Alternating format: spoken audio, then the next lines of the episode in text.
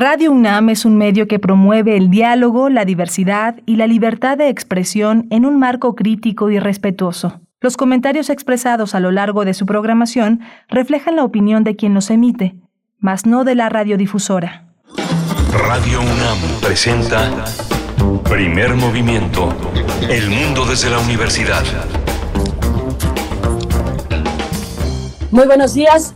Ya son las 7 con 3 minutos de la mañana, la hora del centro del país. Hoy es jueves 2 de diciembre de 2021, el día después, un día después de mucha intensidad, de muchas emociones, movilización importante en la capital. Les damos la bienvenida si nos escuchan en el 96.1 de la frecuencia modulada, en www.radio.unam.mx o en la amplitud modulada del 860 de AM. Igualmente, saludos a Radio Universidad en Chihuahua y gracias por permitirnos llegar a través del 105.3, el 106.9 y el 105.7. Aquí en Ciudad de México, en cabina, se encuentra Frida Saldívar en la producción ejecutiva, Violeta Berber en la asistencia de producción y Arturo González en los controles técnicos, mi compañero Miguel Ángel Quemain en la conducción de primer movimiento. Buenos días, ¿cómo estás, Miguel Ángel?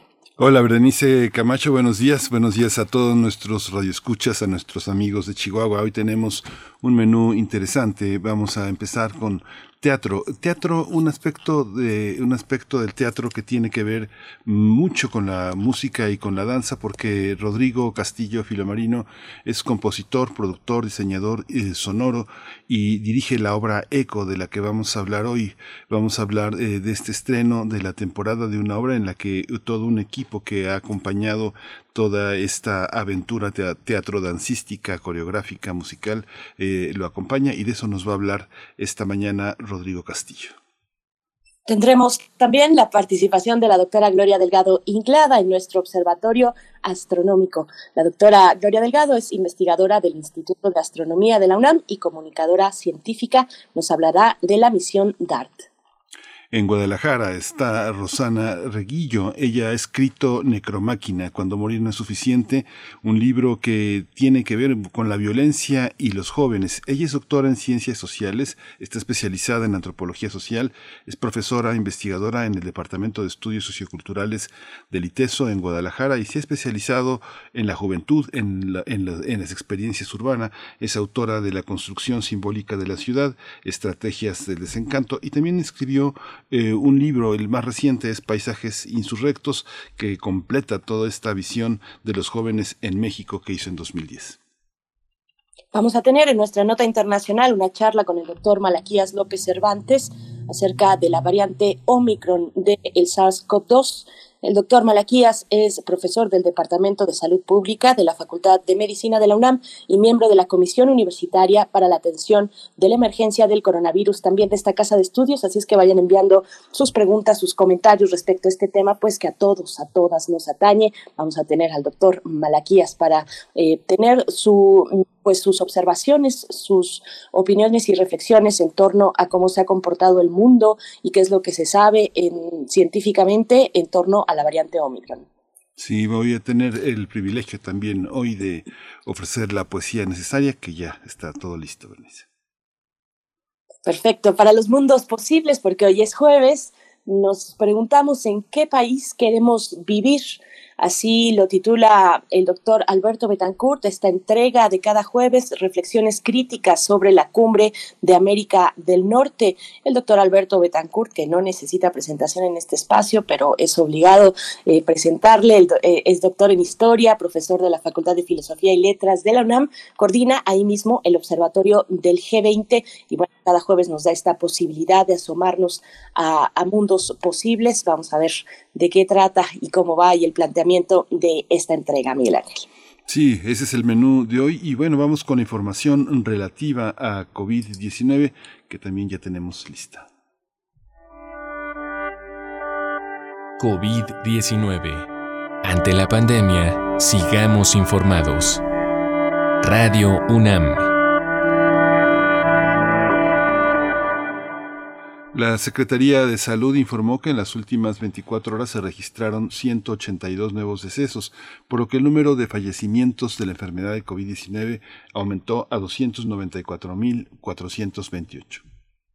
De acuerdo con el informe técnico ofrecido ayer por las autoridades sanitarias, en ese mismo periodo se registraron 3.345 nuevos contagios, por lo que los casos confirmados acumulados aumentaron a 3.891.218, mientras que las dosis de las diferentes vacunas aplicadas contra COVID-19 suman 132 millones 840.902. Los casos activos estimados a nivel nacional por la Secretaría de Salud son 21.229. En la información eh, relativa a la OMS, eh, eh, la OMS alertó ayer que las vacunas contra COVID-19 podrían ser menos eficaces ante la nueva variante Omicron a la hora de prevenir la infección y el desarrollo del coronavirus sintomático, aunque parecen mantener su eficacia contra formas graves de la enfermedad. En su informe epidemiológico semanal, la OMS reconoce que algunas mutaciones de la nueva variante podrían, cito, aumentar su capacidad de transmisión y o permitirle cierto grado de escape a la inmunidad. En información de la UNAM, la Universidad Nacional Autónoma de México, la Secretaría de Relaciones Exteriores, el Instituto Nacional de Migración y la Conferencia Regional sobre Migración sumaron esfuerzos para capacitar a funcionarios públicos de 11 países en materia de prevención, persecución y sanción en el delito de trata de personas. La capacitación académica se llevó a cabo en módulos integrales de reflexión crítica por parte de la Cátedra Extraordinaria Trata de Personas, como parte del plan de trabajo de la presidencia pro tempore de México en este organismo.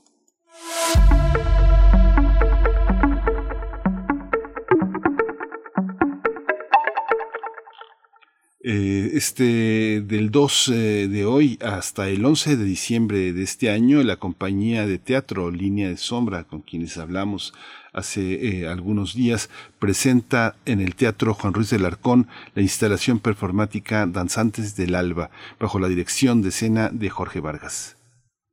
Las funciones son jueves, viernes y sábados de 17 a las 17 horas, 18.30 y 20 horas también los domingos a las 17 horas y 18.30. El cupo está limitado a 36 personas y los boletos se pueden adquirir en la dirección boletoscultura.unam.mx. No se pierdan esta instalación performática Danzantes del Alba, que como dices, pues hablamos a profundidad con sus realizadores hace, hace pocos días.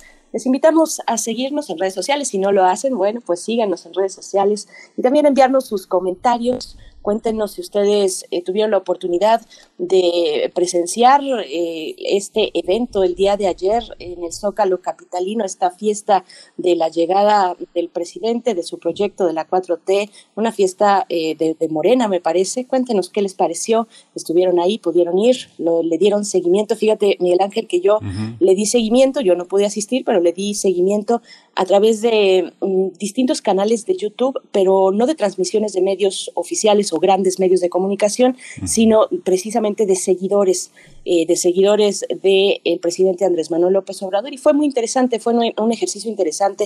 Estuve siguiendo entre cuatro y cinco canales de, de youtubers que son también pues eh, seguidores del presidente Andrés Manuel López Obrador, pues fue interesante, ya les iré contando, pero ustedes también coméntenos cómo, cómo vieron el día de ayer, si es que lo vieron también en la transmisión oficial. Y pues vamos a ir con música, querido Miguel Ángel. Sí, vamos a ir con música. ¿Qué hay, ¿qué hay para hoy? Chuchamama, verso en ti, es la canción que va a sonar en este momento. Vamos a oírla.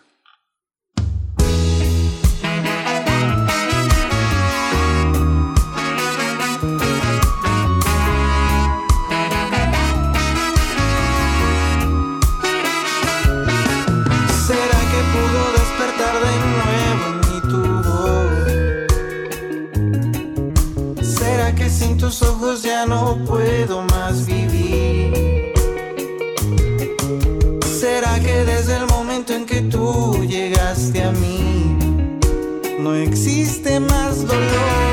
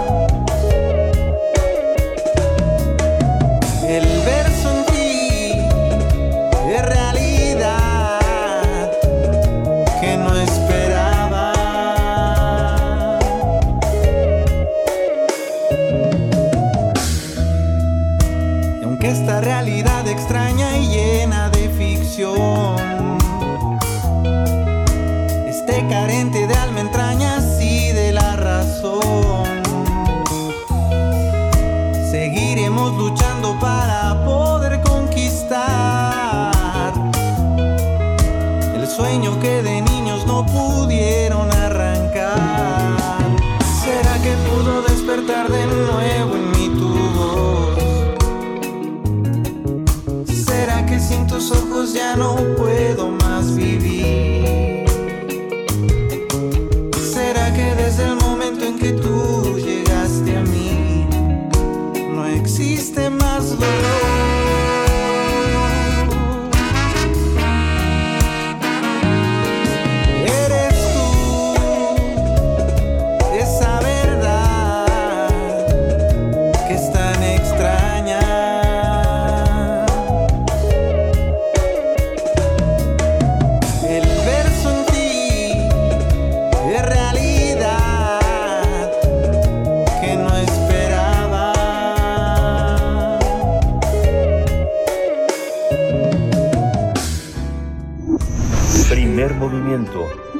Hacemos comunidad en la sana distancia.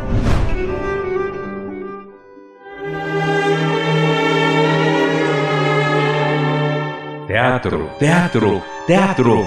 Corre el telón y disfruta de la función.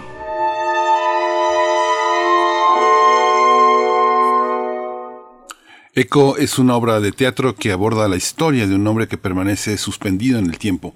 Este personaje escucha el eco de su propia vida, pero hace partícipe al público para que también escuche esa reverberación que lo rodea, es decir, el sonido de la memoria que finalmente nos vincula con los otros. La obra plantea que una voz es como un rostro que busca las miradas, así que hace diversos cuestionamientos como ¿qué hacemos con esos sonidos que nos llegan a nosotros como un abrazo? La dirección y la dramaturgia corre a cargo de Rodrigo Castillo Filomarino, quien es miembro del Sistema Nacional de Creadores de Arte en la edición 2019-2022. Y, y este elenco está conformado por Jo- Jo- José Alberto Gallardo y Yancy Méndez.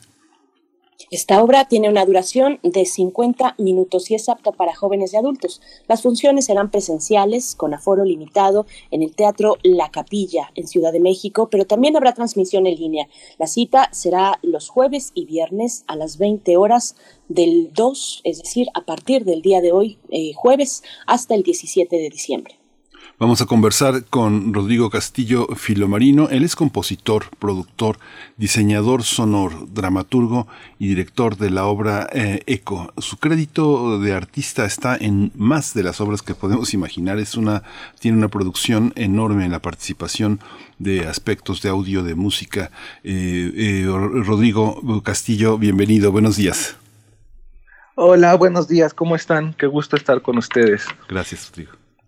Gracias, muchas gracias. Igualmente, Rodrigo Castillo Filomarino, pues cuéntanos cuáles son las, las metáforas que componen la obra Eco. Las metáforas.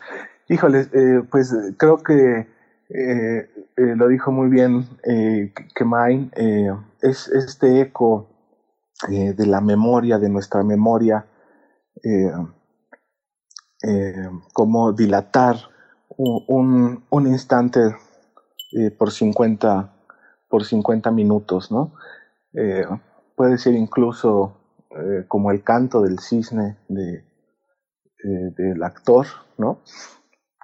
Y bueno, eh, algo que me interesa mucho abordar en la obra es la, eh, la sordera social que padecemos en esta época, que parece que estamos tan comunicados, pero a la vez estamos a veces demasiado solos, ¿no? Y no nos da tiempo eh, para nada.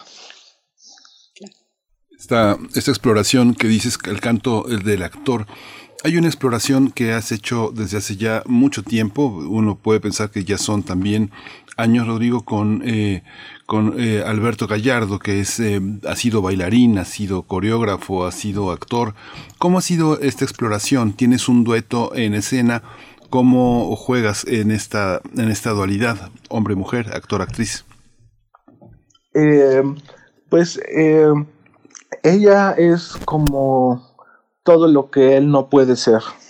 Él prácticamente está sentado los 50 minutos de la obra eh, y todo, eh, toda su actuación, todo el poder eh, viene realmente de la palabra.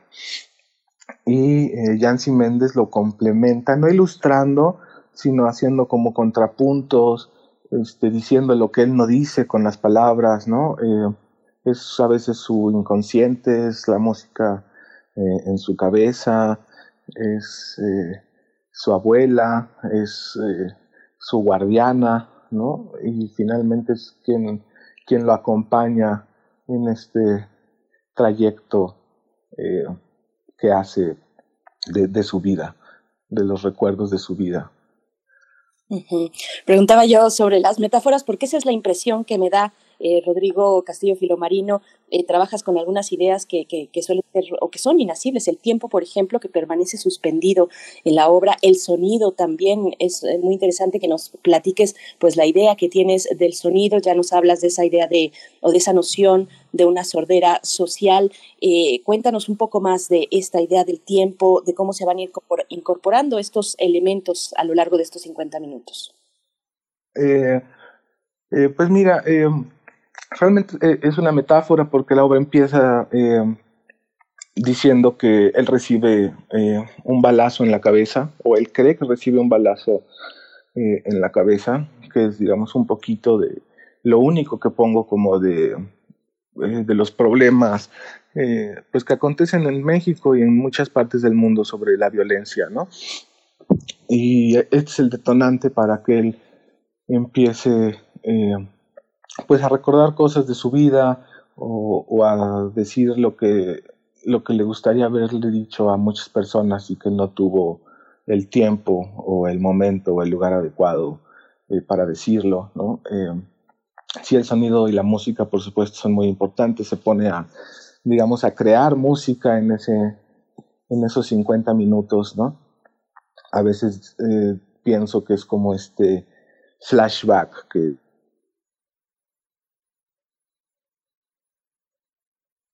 no sabemos si se mueren o no se mueren, no, no es lo, lo, importante de la obra, sino eh, sí reflexionar que a veces eh, nos cuesta escuchar eh, a la persona que tenemos a nuestro lado o, o a nosotros mismos, ¿no?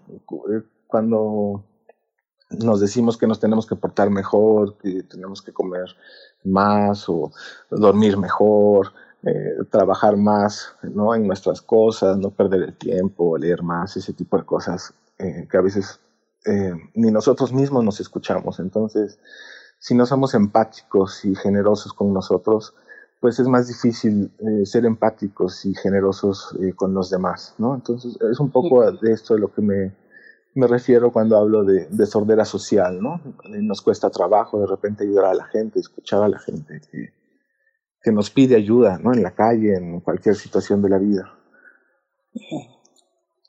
Aunque el centro de esta conversación es eco, oh, Rodrigo, eh, este, este eco es un eco que también eh, resuena de muchas otras eh, actividades que ha realizado. El sonido, que es algo tan fundamental en radio, ¿cómo ha sido esta experiencia? En, tu vida. Eh, digamos, tú creciste en el medio de la danza, en el medio del teatro. Desde niño eh, pudiste como tener la, la oportunidad de observar de una manera muy directa el uso muchas veces de la música como un elemento de ilustración, de acompañamiento. Pareciera que a veces la música solo es un pretexto para llevar a cabo otras cosas. Sin embargo, eh, cuando te convertiste tú mismo en un artista, el sonido, la música pareció cobrar otra dimensión. Eh, parece que es lo central. ¿Cómo se da este proceso en alguien que ha acompañado tantos procesos de creación donde la música para muchos es un acompañamiento, es un eco? Híjoles, eh, qué buena pregunta. Eh, siempre he luchado, creo, durante estos más ya de 20 años de carrera, en que la música justamente no sea ilustrativa, ¿no? Eh, justamente empecé musicalizando obras de teatro, obras de danza, y muy rápido me quedó muy corto eh, las posibilidades que yo encontraba eh, usando músicas de otras, de otras personas, ¿no? Y entonces pues me aventé a hacer músicas originales y diseños sonoros eh, originales justamente para no ilustrar. Eh, me interesa que el sonido, que, la música sea un sujeto dramático también, ¿no? que, genere atmósferas, detonador eh, de circunstancias, de espacios, de, de tiempos. en este proceso de eco en particular fue muy...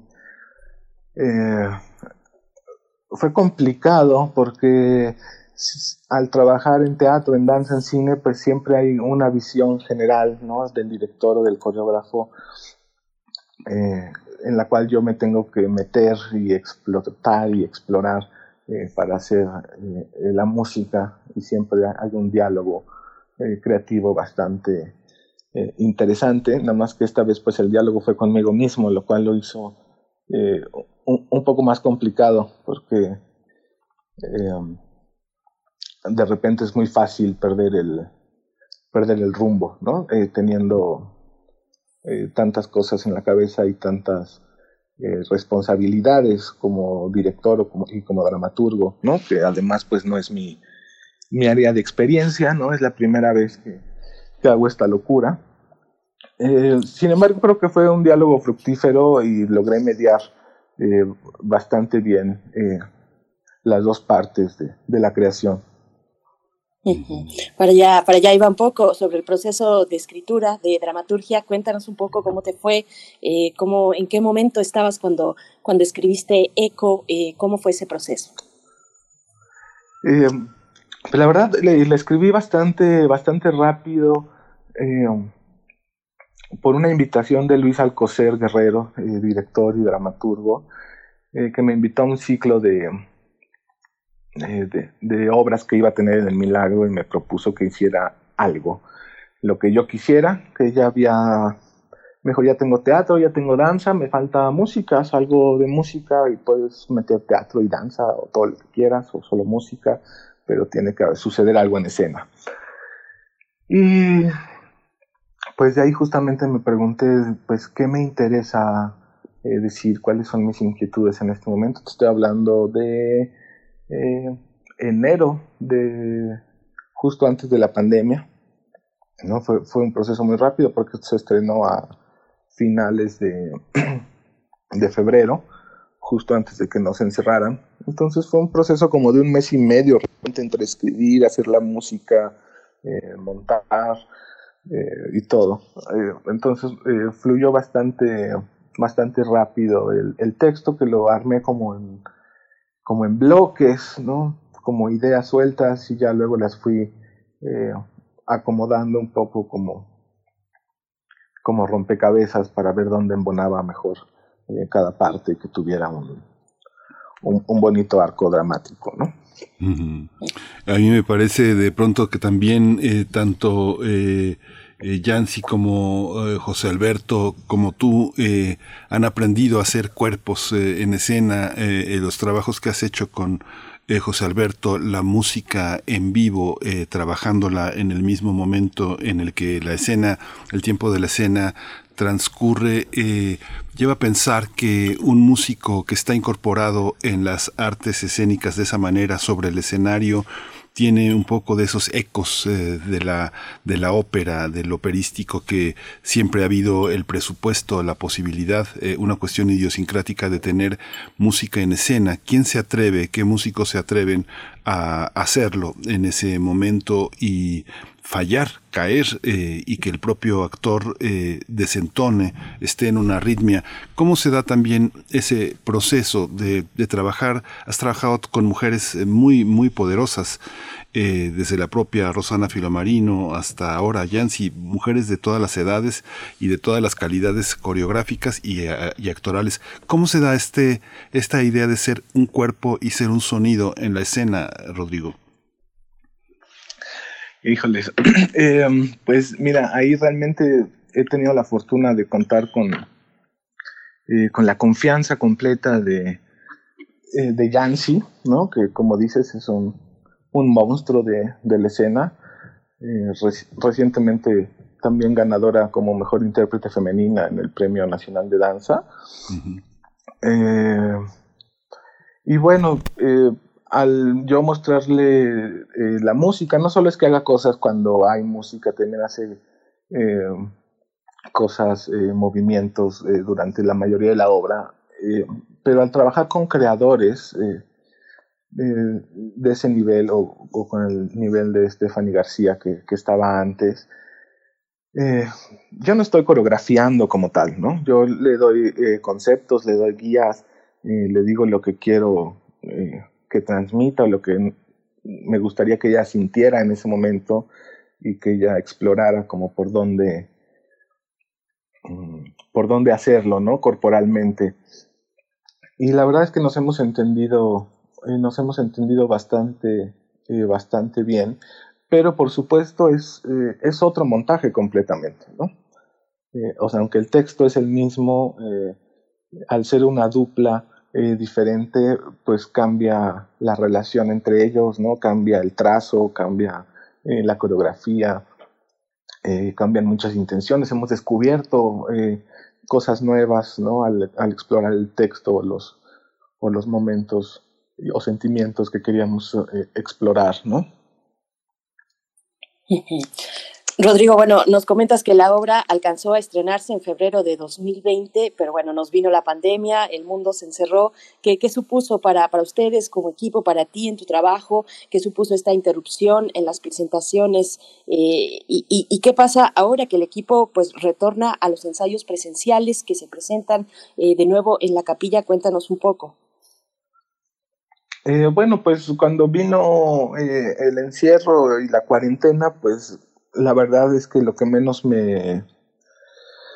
Eh, lo que menos a mí me preocupaba era que se cerraran los teatros y los espectáculos. Eh, me, preocupaba mucho más eh, la pérdida de vidas humanas y como la gente no comprendía de repente la magnitud de, de, lo que se estaba viviendo, ¿no? O sea, todavía no había vacunas ni, ni nada eh, de información como lo tenemos ahora, que es un poco más eh, fácil y accesible eh, tener información verídica, ya no hay tantos fake news.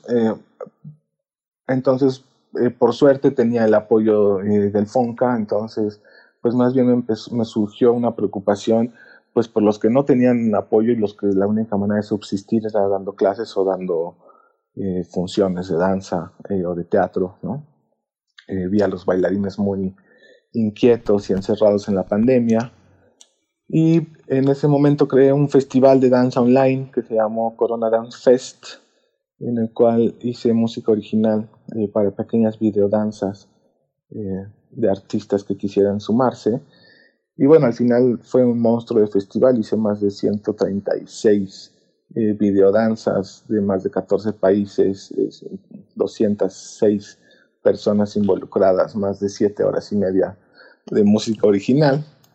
Entonces, pues me mantuve yo bastante ocupado y creo que di un, un buen campo de, pues de poder sacar lo que de repente los bailarines que son tan kinéticos y los encierran en su casa, pues no se la estaban pasando muy bien. Eh, ahora que se abren los teatros y todo se está abriendo poco a poco, pues la verdad es que estoy eh, muy contento de poder eh, recibir al público eh, de manera presencial, eh, por supuesto con todas las medidas de seguridad, a distancia, etcétera. creo que nos hace falta, creo que ya nos hace falta tanto a los artistas como a los espectadores tratar de regresar a la normalidad lo más que se pueda, ¿no? Por supuesto respetando los aforos y, y todas las medidas que, que se han tomado, ¿no? Rodrigo, hay, hay un aspecto también, digo, nosotros que estamos en radio, pues que es, tan importante el tema de la música, del sonido, pero hemos hablado aquí en, en, el programa con, eh, nos hemos preguntado ¿por qué el cine mexicano tiene tan mal sonido? Y eh, la respuesta es porque quieren, dicen los, los expertos, pero tú has trabajado muchísimo en cine y has trabajado con una de las más grandes creadoras de, de, nuestra cinematografía, que es Ángeles eh, Cruz. Y el, el sonido en el cine a veces pasa desapercibido porque una cuchara que cae de pronto puede ser el equivalente a una tormenta, un, el movimiento de una taza sobre la mesa también. ¿Cómo hay esa, eh, hay, hay, una, hay una queja, tú eh, recuerdo, tú tenías una queja que era este, que en la, en los ensayos, en la crítica teatral, se hablaba poco de el sonido de los músicos, de, no se le daba crédito a esta sonoridad que es tan difícil en el teatro, sobre todo en los teatros grandes, digamos, pienso en el Julio Castillo, en el Teatro de la Ciudad, este, en el Teatro Juárez en Guanajuato. ¿Cómo es ese trabajo? ¿Qué hace eh, un una persona que se dedica a que la escena suene, no solo que haya música, sino que suenen las cosas, que suene la voz, que la voz cuando uno cierra los ojos siga ahí. Ya me estás quemando con el gremio, vas a ver. este, bueno, pues sí, es, es una lucha que, que, siempre he tenido con, eh, pues con los críticos o con los cronistas eh, de las artes escénicas en México, ¿no? Que, que no se le da el, el, mismo peso a la música que a la escenografía o a la luz o a la actuación o a la dirección o al vestuario. Eh, ¿no? A, lo mejor es desde un desconocimiento del tema, entonces yo digo, bueno, por lo menos este, pues den los créditos, ¿no? mencionen, o sea, no tienen que hacer una crítica o elaborada o, o, o, una descripción de lo que escucharon, pero creo que mínimamente se deberían de, de decir los, créditos de los creativos, ¿no? En una, eh, en una reseña o en una crítica teatral. Eh, um, pero bueno, yo siempre he tratado de, de partir de la realidad, ¿no? O sea, ya si, si la obra busca eh, exagerar algo o acentuar algo, eh, por el tono, por el género, etcétera, eh, pues se hace. Pero en cuanto al diseño sonoro, eh, siempre me gusta partir de, la realidad, de, la misma manera en el cine. ¿no? Ángeles Cruz, que tú la mencionaste, por ejemplo, es una de las cineastas que yo siento que más se preocupa por el sonido, ¿no? Le da exactamente la misma importancia que a la actuación, que a la cámara, que a cualquier cosa, ¿no? Repetía tomas cuando el sonido no funcionaba eh, porque pasaba un avión o porque eh, el carrito de los tamales, ¿no? y pocos directores de repente se, se, preocupan por eso, ¿no? O sea, no, no, creo que sea un problema de los diseñadores sonoros, sino creo que es un problema de repente, tanto en el teatro como en el cine, como en la danza, eh, de las cabezas de los proyectos, ¿no? De, de las cabezas de los proyectos, que pasa por supuesto después a la cabeza de los productores y que afecta finalmente el presupuesto y el tiempo que se les dedica para que las cosas suenen eh, bien. En toda esta charla me he quedado pensando en esta frase de los oídos no, no tienen párpados, ¿no? no podemos cerrar los oídos así como cerramos los ojos y, aislarnos, eh, lugar. Ahí está la escucha que es permanente, aunque seguimos con esta dificultad de no de, que nos cuesta escucharnos a, nosotros mismos y, a los demás. Ahí está en el fondo de esta, de esta obra eco de la que estamos platicando. Y a ver si no te seguimos quemando, eh, Rodrigo, pero yo te quiero preguntar, ahora que mencionabas al FONCA, la importancia de contar con un recurso que sostenga pues, la vida para seguir creando, eh, cómo, cómo se ha eh, estructurado, articulado la relación hoy en día entre artistas, estímulos y la política cultural de, esta administración. ¿Cómo lo ves? Híjoles, me están haciendo puras preguntas eh, bien complicadas. Está bien. ¿Tienes, tienes, visa? ¿Tienes visa? ¿Tienes, eh, pasaporte? Pues miren, eh, creo que la política cultural es, pues no me gusta decir nula, pero sí creo que no es lo más importante en la agenda nacional, eh, lo cual eh, per se no me parece mal, eh, siempre y cuando la mayoría de las personas estén un poco mejor. es algo que yo siempre he dicho y he pensado, a mí no me importa ganar 5 pesos menos o 10 pesos menos, si alguien va a ganar 5 o 10 pesos más y vamos a eh, hacer más pequeña eh, la brecha eh, social, ¿no? Desde, desde la revolución industrial se, han ido acrecentando estas diferencias sociales en cuanto al económico y creo que finalmente tenemos a alguien que se está preocupando por hacer menor esta brecha y si eso sucede un poquito, yo no tengo ningún problema con, con pues con ganar cinco pesos menos, por decirlo de alguna manera. en cuanto a los estímulos y el FONCA y etcétera, eh, pues podría decir muchas cosas. Si es un estímulo, la verdad es que a mí en la pandemia pues me ha salvado, ¿no? Porque pues estuve más de un año y medio sin hacer absolutamente nada remunerado, ¿no? En, en cuanto a las artes escénicas. Eh, me ha permitido eh, subsistir de una manera digna. pero también tiene muchas limitantes es un estímulo, no es una beca, no es una despensa, no es una mensualidad. Eh, pero las restricciones del FONCA de repente son muchas, porque yo al tener el apoyo del sistema eh, no puedo cobrar absolutamente nada más del FONCA, no puedo participar en México en escena, no puedo participar en Enartes, no puedo participar en coinversiones, eh, cualquier obra que tenga apoyo del FONCA, que pues ya es prácticamente la única manera de producir cosas en México, eh, porque el de artes pues es muy complicado, y no puedo cobrar.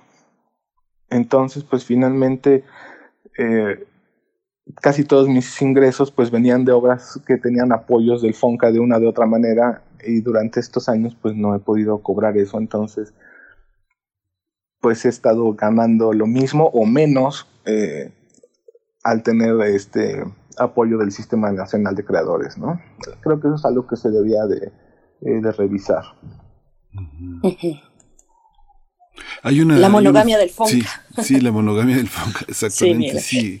Eh, bueno, ya nos estamos acercando al fin de la, de la conversación. Hay una parte también que eh, respecto a la obra, a ECO, hay un aspecto que siempre es un, la luz es un aspecto central en la danza. Es algo que cuesta trabajo que pase en el teatro. Tenemos eh, grandes iluminadores, pienso en, el caso de Gabriel Pascal, que es la escenografía y la y la, y la luz eh, de Alejandro Luna, pero en el caso de esta combinación en, en ciertos sector de las artes, la danza y el teatro, eh, Vanessa Farfán, ¿qué hizo? ¿Cómo trabajas? ¿Cómo trabajas con un iluminador? ¿El cuerpo se ilumina y suena?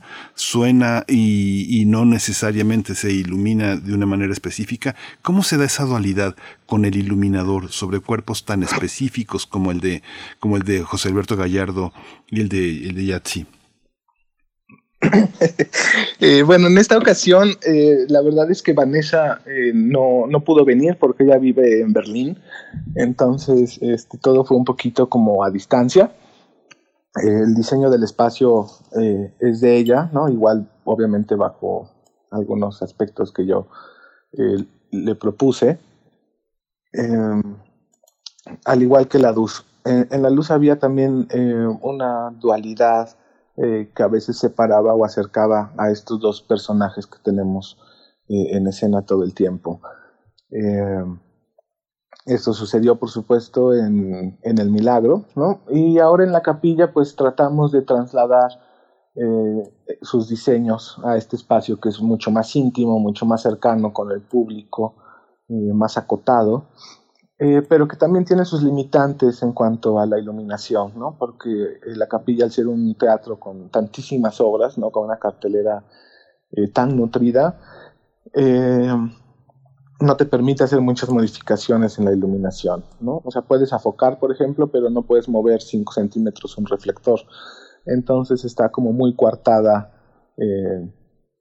las posibilidades de la luz. No por eso es que esté, por supuesto, mal iluminado, pero hay cosas de repente muy específicas que no se pueden eh, lograr al 100%, ¿no? Pues eh, Rodrigo, ya te vamos a dejar de torturar. Además, ya han hecho, a veces tengo la impresión de, convocar eh, a, la escena del teatro pues tan temprano a una charla, ya es en sí una tortura, pero pero bueno, ya con nuestras preguntas también, solo te pediría pues que invites al público a que se acerque a ECO, a la capilla, a su transmisión en línea también, si no tiene la oportunidad de, hacerlo físicamente, Rodrigo. Claro que sí, no, no es tortura, digo, no sé si voy a dar una buena función, pero espero que sí. Eh, sí es raro levantarse tan temprano para la gente del teatro.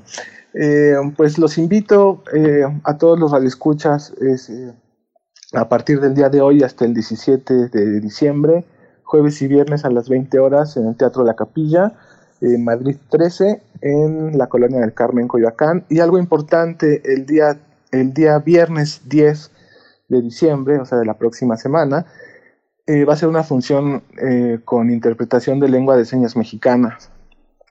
Y además eh, voy a tratar de modificar la música para que las personas sordas o con problemas auditivos o hipoacusias puedan sentir un poco las vibraciones de la misma. Mm, qué fascinante. Qué interesante. Pues Rodrigo, muchísimas gracias. Eh, pues ahí, ahí, estaremos, te seguimos y pues mucha, mucha mierda para la obra, mucho éxito para quien no sabe que mucha mierda es una manera de desear suerte entre la gente de teatro. Muchas gracias, Rodrigo. Eh, muchísimas gracias a ustedes y a todos sus radioescuchas. Gracias. Nos vemos pronto. Nos vemos pronto. Nos vemos en el teatro. Sí. Vamos con música. Bueno, no se pierdan esta obra Eco de Rodrigo Castillo Filomarino, eh, dramaturgo y director de la obra, además compositor, productor, diseñador sonoro. Vamos con Rebeca Lane, Corazón Nómada.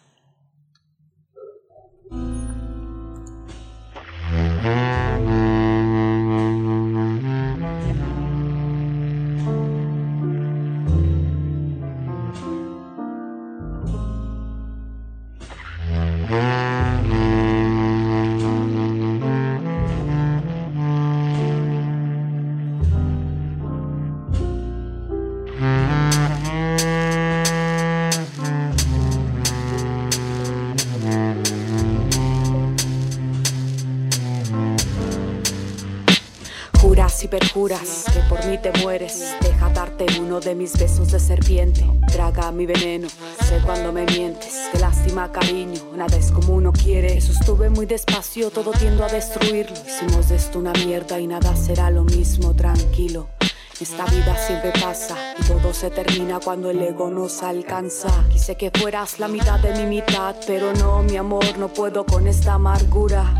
Quise besarte hasta dejar de respirar y en tus brazos agonicé. Vaya fortuna, tu cuerpo y el mío, besarte, morderte. Prefiero amarte indefinidamente que odiarte a muerte. Perdóname, soy tu mala suerte. Nómbrame tres veces cuando mueras por verme. En tu mirada y mi mirada no hay secretos. Quiero ames mis defectos tanto como mi sexo.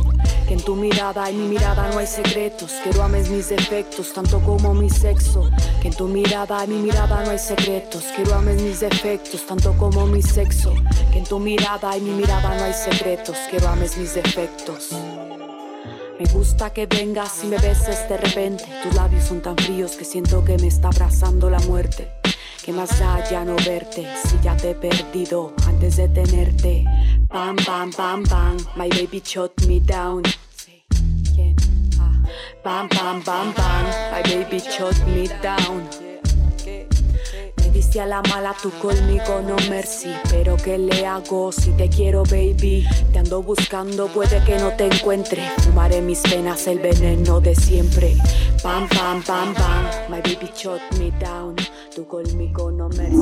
Primer movimiento. Hacemos comunidad con tus postales sonoras. Envíalas a primermovimientounam.gmail.com Del brazo de Orión al universo. Observatorio Astronómico. Nos encontramos ya en compañía de la doctora Gloria Delgado Inglada, investigadora del Instituto de Astronomía de la UNAM, comunicadora científica, para hablar de la misión DART de la NASA. Pues una nota que, que sí ha llegado a los medios. Eh, ¿Cómo te encuentras esta mañana? Bienvenida, doctora Gloria Delgado. Muy buenos días, muy bien, muchísimas gracias. Mm, hola Gloria, buenos días. Gracias, te escuchamos. Buenos días. Sí, pues a petición de, un fiel oyente de primer movimiento, hoy voy a hablar de, la misión DART, que, que, como dicen, como ha tenido tanto revuelo, de todas maneras creo que iba a tocar el tema. Ya he hablado yo anteriormente en este espacio sobre los NEOS, que son objetos cercanos a la Tierra. En realidad eh, son asteroides y son cometas que en su movimiento alrededor del Sol pueden llegar a acercarse mucho a la Tierra y se preguntarán cuánto es mucho, pues distancias menores a 48 millones de kilómetros, que es más o menos unas 120 veces la distancia que está entre la Tierra y la Luna. Que a lo mejor les parece mucho, pero para lo que vamos a ir viendo a continuación verán que no es tanto. Y bueno, dentro de los neos están unos que son los potencialmente dañinos, que son los que tienen tamaños entre unos 30, 50 metros y que esos se acercan todavía más, a, menos de 8 millones de kilómetros de la Tierra, o sea, una distancia de más o menos 20 veces la distancia que hay entre la Tierra y la Luna. Entonces, estos últimos son los que preocupan, porque, pues como el nombre indica, pueden llegar a tener un efecto catastrófico en la Tierra si no se detectan a tiempo y se consigue hacer algo al respecto. Seguro que algunas personas que nos están escuchando se preguntarán, bueno, ¿y esto cada cuánto ocurre o cuándo fue el último impacto realmente importante en la Tierra? Eh, bueno, esto depende un poco porque asteroides en realidad eh, o pedazos de roca, mejor dicho, están llegando de manera continua ¿no? a la Tierra. Pero claro, la mayoría tiene un tamaño pequeño y cuando atraviesan la, la atmósfera, pues son pulverizados y ya no tienen un efecto, eh, por suerte para nosotros. Pero el último del que sí nos pudimos dar cuenta, que a lo mejor recordarán, golpeó la Tierra en, en 2013, eh, bueno, golpeó la Tierra, eso era un poco brusco, cayó ¿no? a la Tierra en 2013, es el de Chelyabinsk, que de hecho vimos videos ¿no? de cómo atravesaba el, cielo, el tamaño eh, de este asteroide era de un edificio no demasiado grande, pero por suerte se desintegró, se fragmentó y ya cayeron estos fragmentos en la ciudad que tiene este nombre, ¿no? Y bueno, si buscamos algo un poco más catastrófico, pues por suerte nos tenemos que remontar ya mucho tiempo en el pasado y ahí es cuando realmente estos impactos entre, en general, entre cuerpos del sistema solar, pues eran más frecuentes. Entonces, eh, no, es, no es algo, como verán, que ocurra, al menos en los últimos años, de manera frecuente. También quiero tranquilizar a las personas que nos están escuchando porque en realidad desde hace mucho tiempo, y esto ya lo hemos contado aquí en primer movimiento, hay muchos proyectos que están escudriñando el cielo eh, día y noche buscando objetos que sean potencialmente peligrosos, ¿no? Y no hay ninguno en este momento que, se sepa que vaya a impactar con la Tierra en los próximos 100 años. Aunque los medios de vez en cuando dicen que esto podría ser así, la realidad es que no hay evidencias de esto, ¿no? Pero bueno, la NASA como siempre se anticipa y, hay una oficina que coordina las misiones de defensa planetaria y el objetivo es pues detectar estos neos potencialmente peligrosos y no solamente quieren detectarlos, sino que quieren caracterizar sus órbitas, ver cuáles serían los efectos de un, impacto con la Tierra y estudiar estrategias para que puedan aliviar este impacto o planear una respuesta, ¿no? En coordinación, de hecho, pues con el gobierno estadounidense que también está metido en esto, ¿no? En caso de que hubiera una amenaza real. Entonces, en definitiva, el objetivo es estar preparados con antelación para que algo que podría suceder antes o después, pues, pues estemos, eh, podamos evitarlo ¿no? o, aliviarlo. Entonces, dentro de este programa de defensa de la NASA está DART, que es el tema que nos ocupa hoy. Es una sonda espacial que, como su nombre sugiere, para aquellos que sepan inglés, DART significa dardo, y entonces justamente va a impactar con un asteroide y lo que se busca en realidad no es destruirlo, eh, es poner a prueba la capacidad del ser humano de reaccionar de forma adecuada ante una amenaza real. DART también es, por cierto, el acrónimo de Test de Redireccionamiento de Asteroide Doble. Y enfatizo que este asteroide que se ha elegido en realidad no es una amenaza para nosotros, sino que simplemente se ha escogido para, como digo, estudiar cómo sería el efecto de un posible impacto en, en el movimiento del asteroide. Entonces, el objetivo de la misión es, en realidad, no es un asteroide, sino que es un sistema binario de dos asteroides. Uno de ellos tiene un tamaño de unos 780 metros y se llama Didymos, y el otro es más pequeño, mide 160 metros y se llama Dimorphos. Y Dimorphos está orbitando a Didymos, es decir, es su satélite. Para que tengamos una mejor idea de tamaños, Dimorphos es un poco más grande que la Gran Pirámide de Giza y Didymos tiene un tamaño entre la torre del World Trade Center y la torre Burj Khalifa, que es esta que está en Dubai, que es la más, el edificio más alto de, la Tierra. Entonces, Dimorphos tarda 12 horas en dar una vuelta alrededor de Didymos. Y entonces DART va a impactar al más pequeño y lo que se espera es que ese impacto afecte ligeramente su órbita alrededor del asteroide más grande. Entonces, esta órbita que era de 12 horas se espera que sea, se acorte por algunos minutos, ¿no? Y esta variación en la órbita se podrá medir desde la Tierra usando telescopios. Entonces, si esta misión es exitosa, pues sabremos o estaremos más cerca de poder construir y enviar artefactos que intencionalmente impacten contra un objeto que sea potencialmente peligroso para la Tierra, ¿no? Y sin destruirlo, digamos esta es la primera aproximación, simplemente desviar su trayectoria lo suficiente como para que ya no sea un peligro.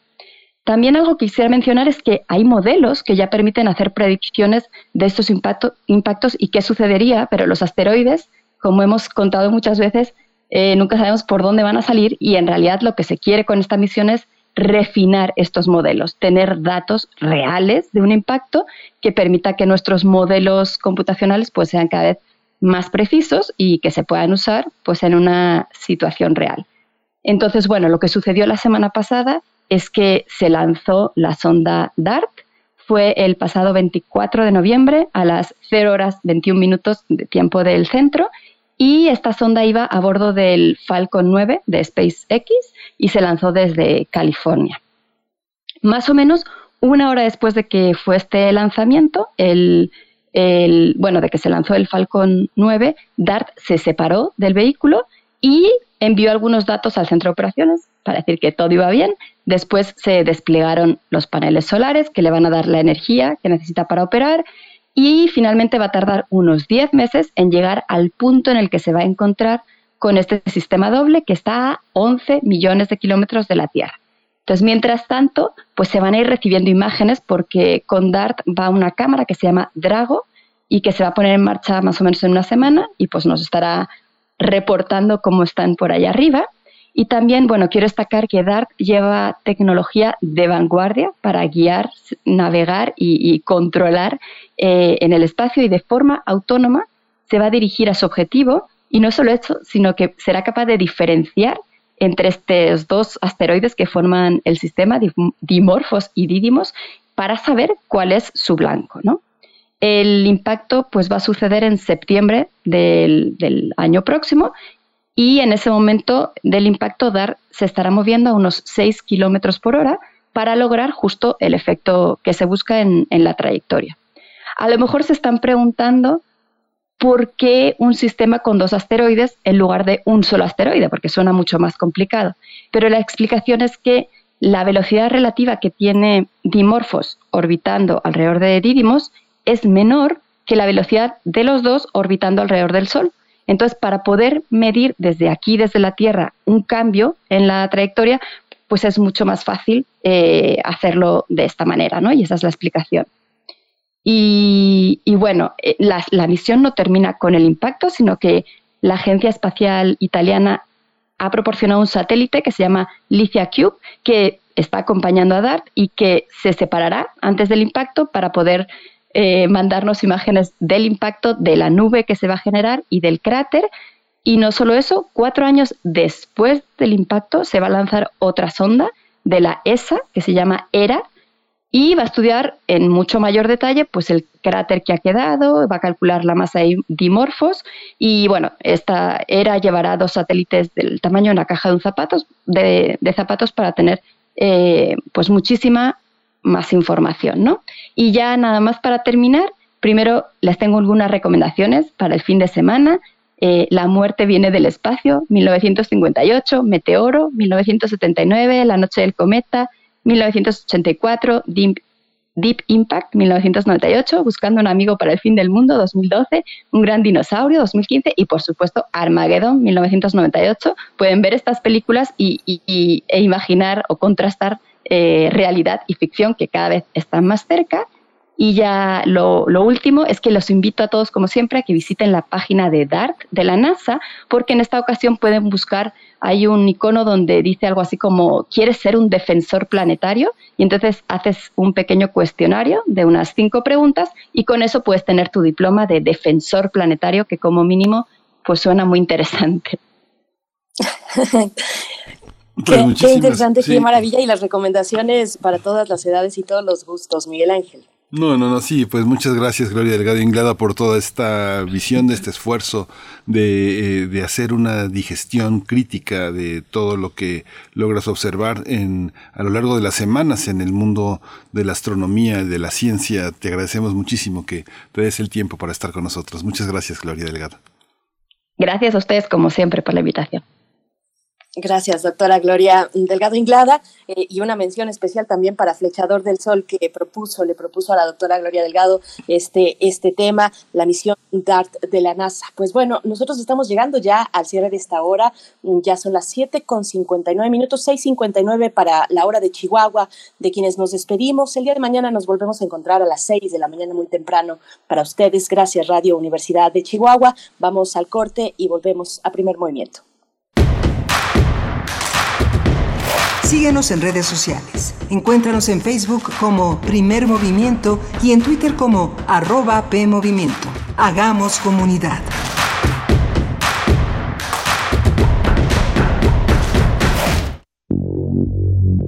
La historia está llena de rompimientos, de fracturas, de nuevas construcciones ideológicas, de efervescencias que se enraizan y tejen, como la erupción de un volcán. No te pierdas el evento apocalíptico El estado de las cosas. Exposición de dibujo, pintura, escultura, video y animación por Marcos Castro. Disponible en la Galería Sur del Museo Universitario del Chopo.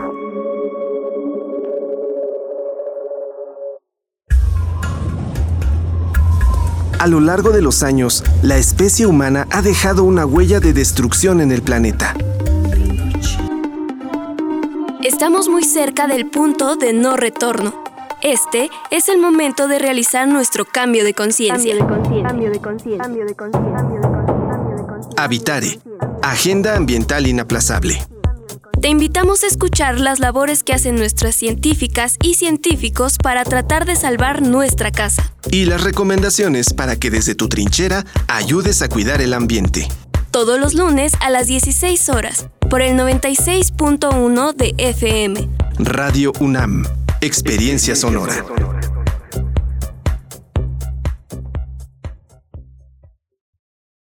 ¿Qué tienen en común la poblana Leticia y el queretano Giovanni?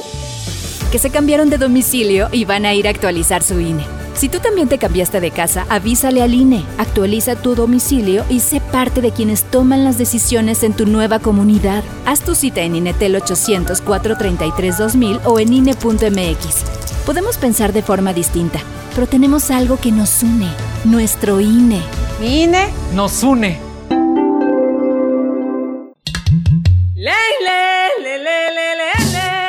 Cada lugar habitado por seres humanos tiene historia y cultura. La música emerge de la tierra como un tipo de planta según el clima. Se alimenta de costumbres, ritos, instrumentos, sensaciones y pensamientos. ¿Quieres escuchar los sonidos de la tierra? Iniciemos el camino sin brújula. Todos los domingos a las 18 horas por Radio UNAM. Conoce al mundo por su música. Radio UNAM. Experiencia sonora.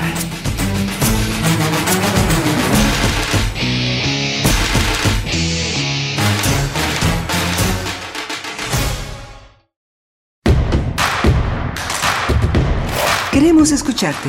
Llámanos al 55 36 43 39 y al 55 36 89 89. Primer movimiento. Hacemos comunidad.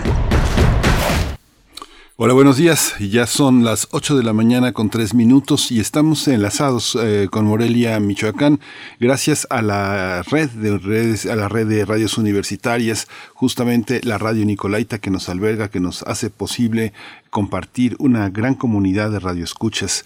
Hoy está Arturo González en la, en la, en la cabina, está eh, eh, Violeta Berber en la asistencia de producción y está eh, Frida Saldívar en la producción ejecutiva. Mi compañera Berenice Camacho está en la conducción de primer movimiento. Buenos días, Berenice. Buenos días, Miguel Ángel Quemain. Buenos días a la audiencia, a la radio Nicolaita, a Morelia, que permite llegar la radio Nicolaita a través del 104.3 a su audiencia allá en el estado de Michoacán, en la capital, en Morelia. Bueno, pues vamos a tener en esta hora eh, contenidos muy interesantes todavía de aquí hasta las 10 de la mañana. Recuerden que hoy también es jueves de Mundos Posibles, pero antes tendremos en nuestra nota nacional eh, pues eh, esta publicación de Net Ediciones. Estaremos conversando con su autora, autora de Necromáquina, cuando morir no es suficiente, un, libro de Rosana Reguillo, doctora en ciencias sociales con especialidad en antropología social. Es profesora investigadora en el Departamento de Estudios Socioculturales de ESO en Guadalajara y bueno, su trabajo de investigación se especializa en estudios de la juventud, la ciudad como un espacio social y el miedo como construcción social también, la cultura urbana, los movimientos sociales. Vaya, una mirada muy interesante a la violencia con este título eh, que, se, que, se llama Necromáquina. Así es que, bueno, para nuestra nota nacional abordaremos mm, este aspecto de la violencia en México, Miguel Ángel. Sí, vamos a tener también eh, el análisis, eh, la información sobre la variante Omicron eh, de coronavirus eh, con el doctor Malaquías López Cervantes. Él es profesor del Departamento de Salud Pública de la Facultad de Medicina de la UNAM y es miembro de la Comisión Universitaria para la Atención de la Emergencia del Coronavirus de la UNAM. Como les convocamos eh, esta mañana, manden sus preguntas, sus inquietudes, cómo observan el despliegue del contagio, cómo observan el tratamiento de la información y de los datos sobre esta emergencia sanitaria, cómo ha sido la experiencia eh, reciente en torno a la vinculación, eh, actividades, eh, salidas, actos masivos, etcétera? Y también, bueno, ya que haces esa invitación, igualmente desde muy temprano les eh, preguntábamos, bueno, ¿cómo vieron el evento de ayer en el Zócalo, el inicio, el arranque de este cuarto año de gobierno del proyecto político de la 4T? Si, si se pudieron dar una vuelta presencialmente, pues bueno, cuéntenos si tomaron algunas fotos, algunas fotografías también eh, son bien recibidas en nuestras redes sociales. Pues bueno, vamos a ir ya directamente con nuestra nota nacional. Primer movimiento Hacemos comunidad en la sana distancia. Nota Nacional. Rosana Reguillo ha dedicado gran parte de su labor académica a analizar las marcas que deja la violencia en el ámbito social, cultural, así como el impacto que provoca en la vida de los jóvenes que se han convertido en víctimas eh, o victimarios.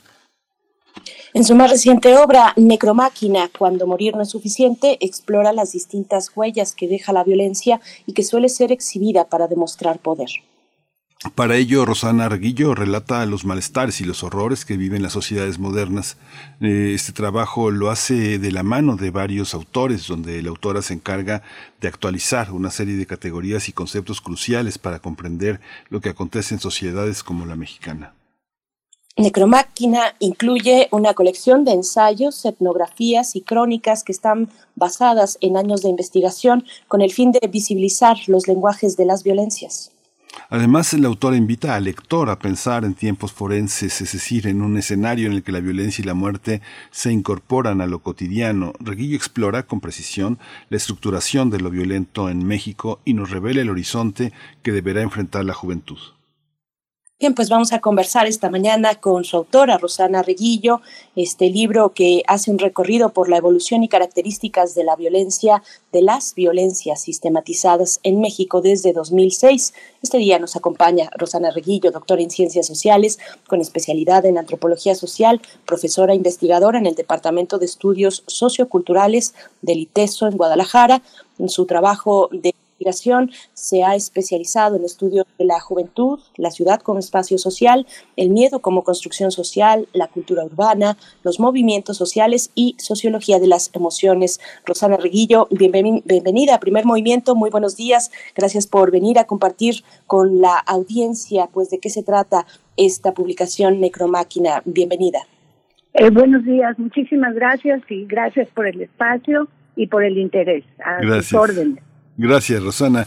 Bueno, veo que desde hace por lo menos 15 años que hemos escuchado, que he tenido oportunidad de leer eh, tu trabajo y de conocer lo que has realizado, mucho de lo que empezaste a pensar hace casi dos décadas se ha cumplido de una manera, este, pues muy deslumbrante como investigador, como pensador, pero pues realmente muy preocupante como sociedad, como un, un espacio en el que hemos perdido cada vez más eh, eh, el, rumbo, la brújula. Cuéntanos un poco cómo eh, esta serie de ensayos también recuperan toda esta visión que desde la década pasada pudiste expresar como una disminución del Estado social, un incremento del Estado punitivo, una falta de política para los jóvenes. Los jóvenes es el corazón de este, de este libro, o sea, el futuro. ¿Cómo, cuéntanos cómo está armado, Rosana.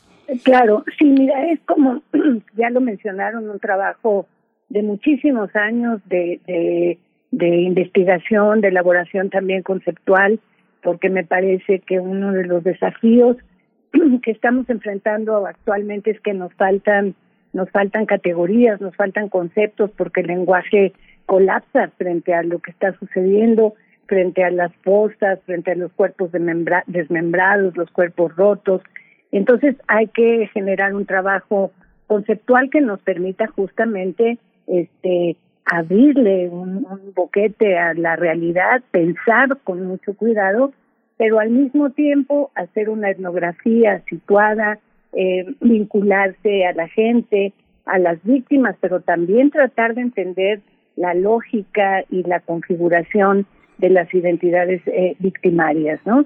Porque yo sostengo que los jóvenes en condiciones de precariedad llevan inscritas en el cuerpo la, la víctima y el victimario, ¿no? Simultáneamente. Entonces ha sido un trabajo muy fuerte. Este me parece, digamos, que cierra este libro un arco de tiempo largo que, que arranca eh, a principios del 2000, digamos, pero que va tomando forma, va tomando forma en el en el 2006, ¿no? A partir de la guerra contra el narcotráfico. Y a partir de ahí, digamos, voy elaborando y haciendo acercamientos este, cada vez, digamos, más concisos, pero al mismo tiempo más profundos, hasta llegar al tránsito que en, en 2011 yo propuse el concepto de narcomáquinas porque lo que me interesaba en ese momento, por lo que yo recogía en mi trabajo de investigación, era justamente la la, la articulación de lo que en ese momento llamé eh, la conjunción del poder político, del poder policiaco y del poder eh, delincuencial, ¿no? O sea, tres, tres poderes en uno que estaban actuando, digamos, engullendo territorios, pero fundamentalmente lo que veíamos en ese entonces era disputas por la plaza, una violencia, digamos, terrible, pero descifrable, ¿no? Porque tenía un fin utilitario, quitar una ruta, eh, arrebatar eh, territorios para la trata, en fin. Y todo esto empezó a cambiar aceleradamente justamente porque la, la política de seguridad y la política eh, de atención integral a las y los jóvenes pues se convirtió en, en, en nada, ¿no? O sea, se les dejó abandonados a su suerte en grandes extensiones de la, de la sociedad y entonces fuimos viendo cómo estos grupos eh, delincuenciales, pero al mismo tiempo vimos también cómo eh, estructuras eh, económicas como las grandes mineras y todos estos proyectos extractivistas, las maquilas, convirtieron los cuerpos de las y los jóvenes en, en, en mercancía, ¿no? Y ahí empiezo a ver cómo se acelera, eh, digamos, un lenguaje, una caligrafía del horror que se imprime sobre los cuerpos, ¿no? Y eh, es justamente a partir de una entrevista larga, muy larga, que fue muy difícil, a un joven exicario de, de la familia en Michoacán. Eh, cuando yo llego, digamos, por la vía etnográfica, pero también eh, conceptual a la propuesta de la necromáquina, ¿no? Como, como una extensión de la narcomáquina, pero a un estado, digamos, ya de disolución de la vida, donde ya no basta con ejecutar no basta con extraer valor del cuerpo esclavo, pensemos en los campamentos esclavos en Tala, no que, el Estado no interviene y ahí se llevan a los chavos a trabajar eh, laboratorios de anfetamina, etcétera. Pero es justamente en esta entrevista cuando hacia el final yo le pregunto eh, que cómo se imagina su muerte y él me dice que con, primero con una bala expansiva de 9 milímetros en el cerebro para ya no acordarse de nada. Es brutal una respuesta en un joven de, menos de 18 años, ¿no? Y queda callado un rato y luego me dice, no, ¿sabes qué? Mejor que, que me hagan pedacitos para evitarle a mi jefa el dolor de velarme, porque ¿sabe qué? Se ha callado. Es que en este jale ya no alcanza con morirse. Y de ahí viene el subtítulo del libro, Cuando morir no es suficiente. No alcanza con morirse, morir no es suficiente, hay que hacer daño, hay que triturar, hay que destazar, hay que colgar. Y esa es eh, la, la necromáquina, pero también es una necromáquina que no opera solo en México. Pensemos en en las playas europeas, ¿no? En las pateras, pensemos en Centroamérica, pensemos en, en lo que se llama hoy zonas de sacrificio, donde defensores de, de la tierra y del agua son asesinados impunemente. Por ahí más o menos va el libro, lo que trato de hacer es aligerarlo un poco, no evitarle al lector también el espeluznante relato, por eso hay crónica, este, doy algunos respiros, o sea, es bueno, créeme, créanme que me costó un trabajo enorme armar esta, esta pieza, esta obra.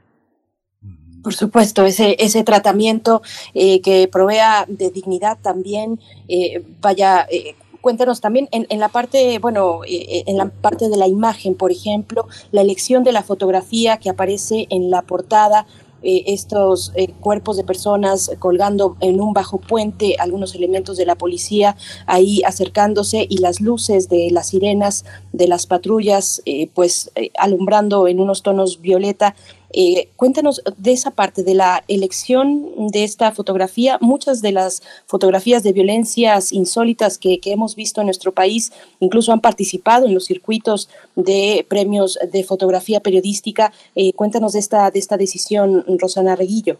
Sí, mira, ya cuando se acercaba el final del, del libro, cuando ya sentí, digamos, que, que la pieza escrita estaba ya suficientemente sólida, eh, busqué a Christopher Manegas, este, fotoperiodista de Saltillo, ¿no? Esa fotografía, la escena transcurre en Saltillo en 2013 y yo ya había hecho un análisis de esta fotografía porque me impactó profundamente. Yo accedo a ella justamente porque Christopher gana el WordPress eh, Foto en el 2014 en la categoría de temas contemporáneos me parece que es una fotografía brutal, pero al mismo tiempo eh, que logra, digamos, transmitir la desazón, logra transmitir el horror y al mismo tiempo eh, esta, esta, este abismo, ¿no? Que yo llamo en el libro el dispositivo abismal que nos jala la mirada y que nos sume eh, eh de una manera eh, eh, muy intensa. Entonces, a, a, través de a otros amigos fotoperiodistas, pues, le propuse que si quería colaborar conmigo y que si nos permitía utilizar su fotografía y él ha sido sumamente generoso, es un tipo con una experiencia enorme en calle, ¿no? En catástrofes. Y, y me parece pues que, que el libro necesitaba, con un título de este calibre, necesitaba una imagen igual de fuerte que lo, que lo acompañara, ¿no? Entonces, esa es, digamos, la, la historia. En el libro viene un análisis eh, en profundidad de la propia fotografía y también ahí rindo homenaje a otros fotógrafos, a otros cronistas, a otros periodistas de investigación, principalmente mujeres, lo cual es muy muy sintomático, ¿no? Que sean muchas de las periodistas mujeres las que están este investigando estas eh, cuestiones, ¿no? Y, perdón, y, me hace recordar un taller que yo vi en Lagos de Moreno, de la Fundación Gabo, para periodistas justamente para cobertura de temas de violencia. Y ahí estaba en este seminario el fotógrafo, fotoperiodista de proceso, eh, corresponsal en, en, en Morelia. Y cuando él narra su experiencia al grupo, decía que el tema era ya tan fuerte que él tenía que llegar a la escena de los crímenes cometidos por la familia, eh, por los caballeros templarios después, por los viagras, tenía que llegar vestido de disfrazado de paletero y su equipo adentro de un carrito de, de paletas. O sea, ese es el nivel que estamos viviendo cotidianamente. El periodismo y sus representaciones cómo, cómo son observados a, partir de estas, eh, de estas lecturas. Hay una visión de, la, de los fotógrafos, tú has puesto eh, la presencia del fotógrafo. El fotógrafo, la cantidad de imágenes que el fotógrafo toma se quedan afuera. Eh, dentro de tu experiencia, porque no solo eres una investigadora o una intelectual, sino que también te has colocado en el terreno del campo y, conversas, hablas con mucha gente, eres una profesora también ¿Cómo está esta, esta parte? ¿Qué se queda fuera del trabajo fotográfico? ¿Tú eh, rescatarías eh, en el conjunto del trabajo fotográfico lo que se premia en el extranjero, una visión distinta de la que se presenta en las fotografías de los medios, tan sangrientas, tan, tan, tan de grito, de, grito tan fuerte? Mira, yo creo que en el país hay eh, fotoperiodistas de, de, de muy, muy alto calado, gente muy buena. Estoy pensando en Brito, ¿no? de, de, de Sinaloa. Él tiene una serie que se llama Tus pasos se perdieron en el paisaje, que los los, los eh, radioescuchas pueden eh, googlear y consultar porque es, es una son piezas extraordinarias y claro, le publican una o dos en, en los medios, pero el trabajo, por eso me parece, como lo coloco en el libro, que la articulación entre academia, periodismo y artistas debe ser cada vez más fuerte, porque justamente esto que tú estás señalando con, con, con mucha, eh, eh, de manera muy cierta, etcétera, es que muchos de los grandes, no, no los grandes medios, algunos medios intermedios utilizan la fotografía de violencia de un modo eh, brutal, ¿no? En el libro, en la parte del medio donde están todas las fotografías que utilizo para ilustrar algunas cuestiones, viene el trabajo de Luperca en Ciudad Juárez, Alejandro Luperca, que es otro, eh, es discípulo de Teresa Margoles, otra gran, gran eh, narradora eh, desde la performance y el arte de la, de la violencia que nos acude. Luperca lo que hace, que me parece que es una, un trabajo amorosísimo, es él coleccionó durante muchos años el periódico policíaco PM en Ciudad Juárez, que lo que hace es retratar cuerpos en el piso, la policía, las víctimas, los familiares llorando, etcétera. Y él pacientemente a mano él hace el borrado del cuerpo de la fotografía, ¿no? Para para después eh, eh, el catálogo tiene la foto con el cuerpo, la foto sin el cuerpo pero al mismo tiempo en una bolsita de, papel encerado pequeñita, él guarda los residuos que salen de la goma de borrar, como si fueran las cenizas del cuerpo. Entonces es una manera, digamos, de, sacudir a la sociedad, que eso es lo que necesitamos, una, una sacudida que, que te coloque frente a una realidad en, en la que no puedes seguir siendo indiferente, ¿no? Entonces, esto que dices es, es fundamental. Yo creo que hace falta, digamos, visibilizar el trabajo de fondo que hacen muchos fotoperiodistas en el en, la cotidianidad. Recién se inaugura una, una exposición también de Rafael del Río, ¿no? Sobre, eh, es una pieza también extraordinaria que se estrena apenas y no la incorporo en el libro, pero él va imprimiendo eh, las fotografías de los desaparecidos en hojas en hojas naturales, en hojas de árboles. Entonces son distintos lenguajes que están narrando una violencia eh, eh, de la que no se está haciendo cargo ni el gobierno, sí, por un lado los gobiernos de esos tres niveles, pero por el otro lado la, el Estado, la ausencia de Estado que estamos experimentando. Un poco por ahí que lo veo. Rosana Reguillo, acerca de los abordajes académicos de las violencias, no solo en México, en la región.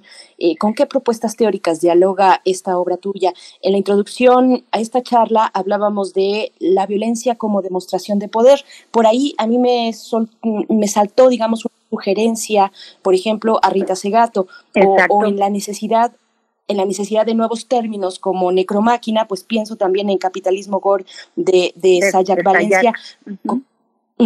Con, con, qué soportes académicos está dialogando esta obra? ¿Con cuáles contamos para explicarnos estas violencias en la región y en México?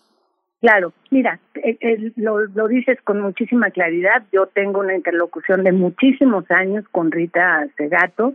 A ella nos conocimos justamente eh, en, en, Austin, Texas, en un encuentro que organiza la universidad con el juez Garzón. Y platicando con ellos dos en una de las cenas, les cuento de las mujeres asesinadas en Ciudad Juárez.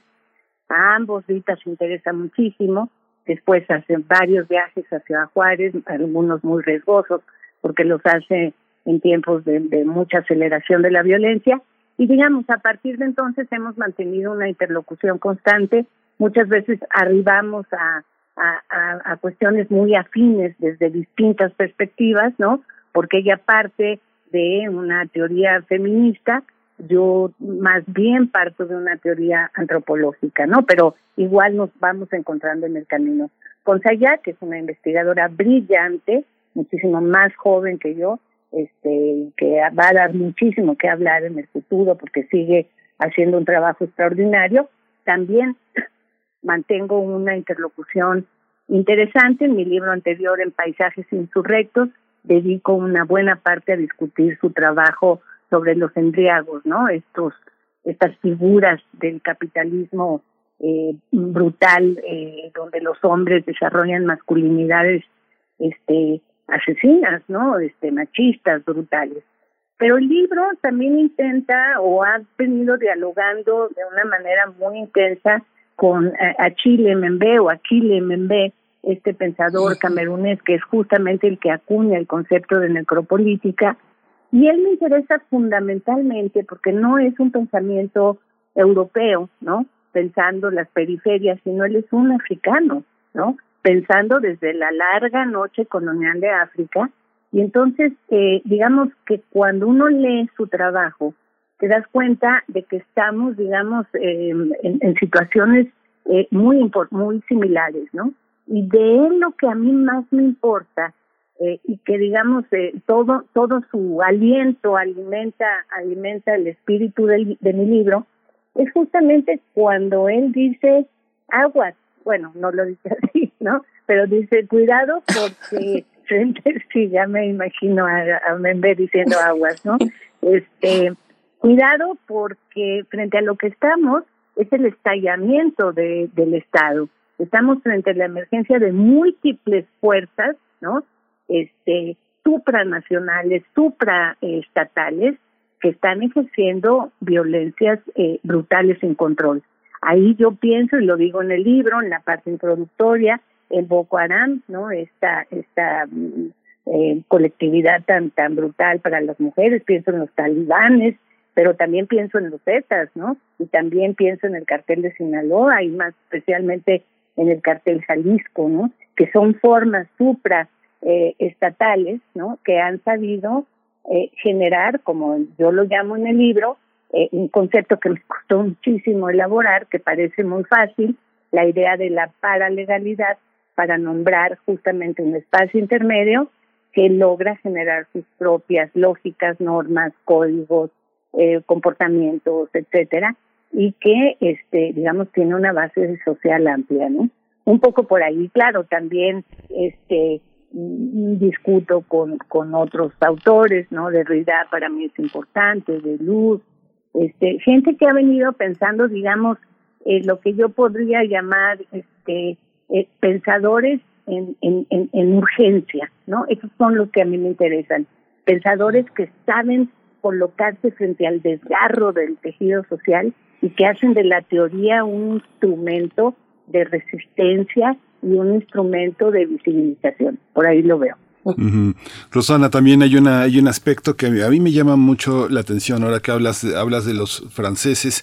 Eh, la investigación que está fuera de la Sorbonne, de, la, de, las, de las universidades, de los centros de investigación, a veces cuesta mucho trabajo. Eh, eh, conozco el trabajo de Mark Hatzfeld. Mark Hatzfeld ha sido un una, una persona que se, eh, se, autodefine como un investigador independiente fuera de los circuitos y se ha convertido en una, una de las figuras de referencia en la cultura francesa, tanto que este, se fue de, de, de, París para evitar las eh, entrevistas y estar este, contra lo que él siempre ha estado, que es la, este, esa notoriedad de, la France televisada. La Academia Francesa. Sí, es, él, él, ganó el premio hace, hace poquito de, que, que da France Culture y la Revue de porque él trabajó desde los 90 esta cuestión de, los, eh, de las comunidades de jóvenes en los banlieues. Eh, él ha trabajado muchísimo este tema.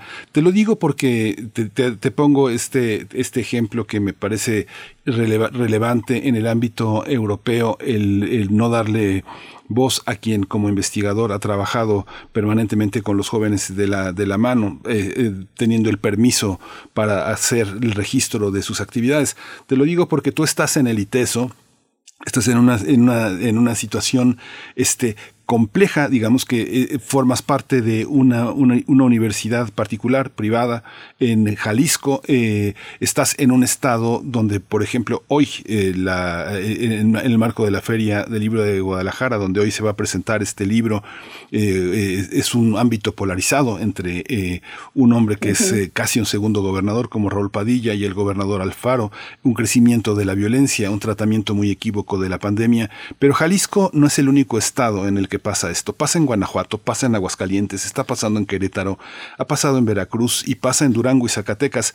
¿Cómo situar desde tu perspectiva esta visión eh, federal, ¿cómo contrasta la visión que eh, se tiene desde el gobierno federal, una visión de protección eh, casi de este mm, de, ayuda asistencial a, los jóvenes y por otro lado la violencia enorme que se vive en los estados hacia estos sectores? ¿Cómo, cómo, lo, cómo lo observa Rosana? Claro, sí. Mira, desde la primera parte de tu, de tu brillantísima intervención, es un gusto conversar así Sí, yo te diría que hay eh, trabajadores de las ideas, ¿no? En, en Europa que son que, que están por fuera del circuito, digamos, consagrado, ¿no? De, de los pensadores, que no porque sean consagrados hay que desecharlos, ¿no? O sea, yo creo que que la política es, la teoría este no es de me gusta no me gusta, es, es eficiente, es eficaz o no. Pero ahí, por ejemplo, yo pienso en el comité invisible, ¿no? Eh, que está haciendo y que sigue haciendo mucho más lento, pero un trabajo eh, muy importante. En el caso español está Amador Fernández Sabater haciendo también un trabajo de disección de la cultura contemporánea importantísima. Paco Ferrandis en, en Madrid trabajando toda la memoria histórica y la necropolítica desde la lógica de las cosas del franquismo. En fin, por supuesto que hay, hay, hay circuitos que no alcanzan la suficiente visibilidad pero que bueno, uno, uno trabaja este, de manera paralela, ¿no? Y en lo segundo, sí, evidentemente yo me he esforzado y lo planteo en el libro, que no podemos entender la manera, la, las violencias en plural de una manera monolítica, ¿no? Este, y este, englobadora, ¿no? O sea, muchas veces en este país tan centralista se tiene una visión muy, eh, muy plana de lo que son las violencias. Y hay que entender justamente esto que tú dices, que las expresiones, los lenguajes, las articulaciones locales importan. No es lo mismo eh, eh, esta narcomáquina primero y esta necromáquina actuando en Chihuahua, ¿no? Que la que actúa en Michoacán o la que actúa en la Ciudad de México o la que actúa en Cancún.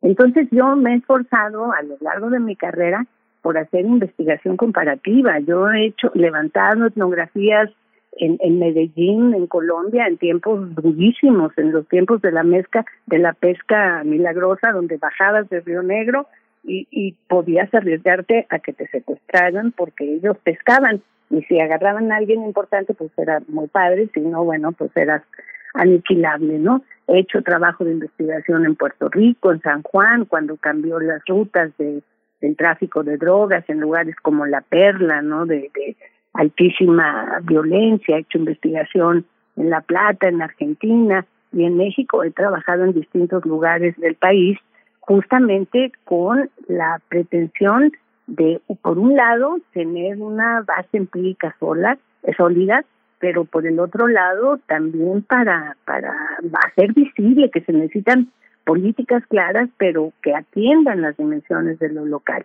Y sí, efectivamente en Jalisco, pero que tampoco es exclusivo, estamos viviendo este ambiente, de, este clima de polarización que no deja avanzar las cuestiones importantes.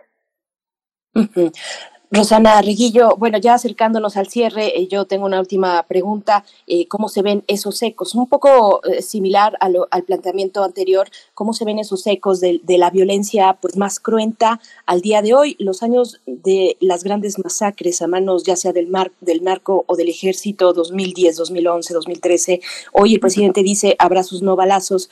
Mientras tanto, seguimos pues con estos hallazgos macabros de, campos de exterminio, así es como, como se han descrito, porque lo son, siguen brotando esa violencia de la tierra. ¿Cómo se ve hoy eh, esos, esos ecos de, los momentos y las secuelas pues más eh, fuertes de la gran violencia que vivimos aquellos años?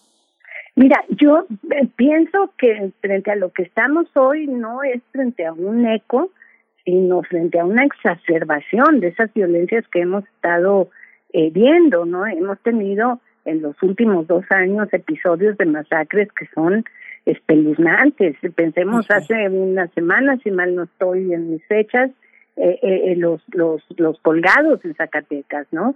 Este, y lo que tú llamas, lo que se llama hoy campos de exterminio, donde estas mujeres que yo llamo el trabajo de la contramáquina, ¿no? Estas mujeres buscadoras que arriesgando todo, dejando todo, van tratando de recuperar cuerpos para poder cerrar la herida, para poder hacer un duelo, ¿no?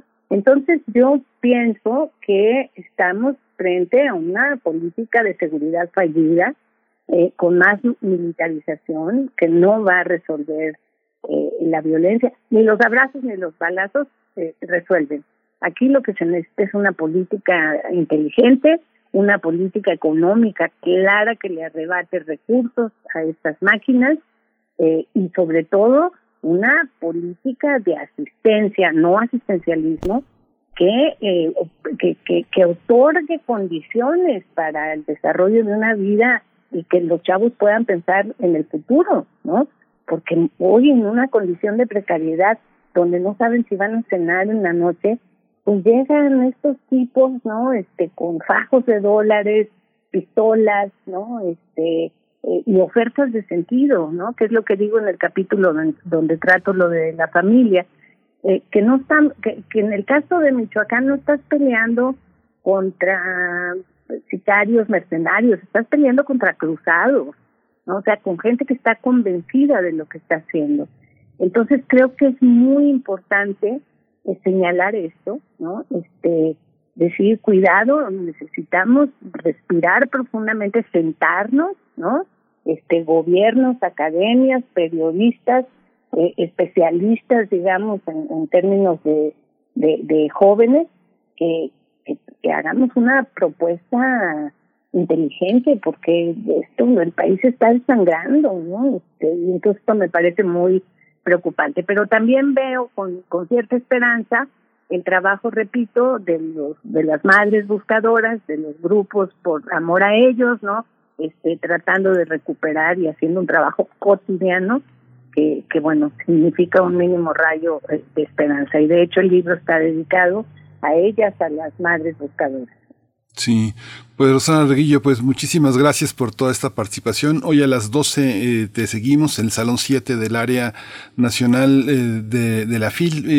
Eh, nada más te pediría un último comentario. Hablabas de Rita Segato, del feminismo, de la visión de la antropología y es muy, muy interesante cómo ha seguido la manifestación de muchos grupos, de muchas mujeres en las redes sociales, en las manifestaciones cómo las jóvenes, eh, gente muy joven, muy joven, eh, muy valiente, activistas, que no han tenido todavía el tiempo de leer eh, lo suficiente, de enterarse no solo de la historia, sino también de las perspectivas teóricas y que han puesto en jaque a muchas teóricas, a muchas sociólogas, a muchas psicoanalistas, a muchas psicólogas, a muchas feministas, cómo entender hoy, cómo, cómo asimilar para los jóvenes todos estos eh, caminos ya andados que se tienen que discutir y, convertir el grito en algo más eh, documentado, algo más elaborado.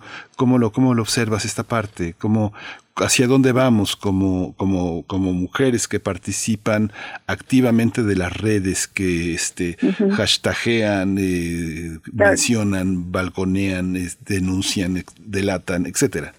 Claro. Sí, mira, yo creo que están pasando cosas eh, sumamente complejas. En el ITESO yo coordino un laboratorio de, análisis de redes, ¿no? Que decidí también estudiar código y estudiar las redes, análisis de redes, porque me parece que uno de los tránsitos de la sociedad es justamente estas configuraciones de la cultura política digital. Y ahí se ve muy claramente la emergencia, digamos, de, de feminismos que eh, mi preocupación es que no hemos logrado, digamos, eh, diálogos transversales, no intergeneracionales. Me parece que, que en este momento es muy es muy lógico tanta ira, eh, tanto eh, tanta expresión, digamos, de acción directa, porque lo que está pasando es intolerable, ¿no? Y que luego además las acusen de conservadoras es un es un despropósito, ¿no? Pero yo creo que también es muy pronto para tener una una visión más clara de hacia dónde estamos caminando. Yo veo, por ejemplo, con la emergencia de grupos como las tesis, ¿no? Que las chilenas, me parece que por ahí se están dibujando algunas alternativas que permitan construir una conversación eh, intergeneracional. A mí me sorprende mucho, algo ha pasado ahí que, que, las eh, feministas más, más viejas, eh, por, por en el sentido de experimentadas, ¿sí? no sean consideradas, muchas de ellas interlocutoras válidas de estas nuevas este, formas expresivas del feminismo, ¿no? Hay cosas muy criticables, cosas muy rescatables, pero es un proceso que está está en gestación. Entonces yo no me atrevería a decir a dónde vamos, porque estamos yendo hacia algún lado, pero todavía no se dibuja, no se dibuja bien, ¿no? Entonces es un tema clave. Por supuesto es un tema clave. Muchas gracias. Por supuesto. Muchas, muchas gracias, Rosana Reguillo. Leemos Necromáquina, cuando morir no es suficiente, está en Net Ediciones y en la presentación en la FIL Guadalajara. Muchas gracias por esta participación y bueno, nos quedamos con, con pues, con, con, todos estos elementos en la mesa, en esta idea también de que estamos en medio de un proceso. Muchas gracias. Hasta pronto, Rosana Reguillo. Hasta pronto. Muchísimas gracias. Muy buen día. Hasta luego. Hasta luego.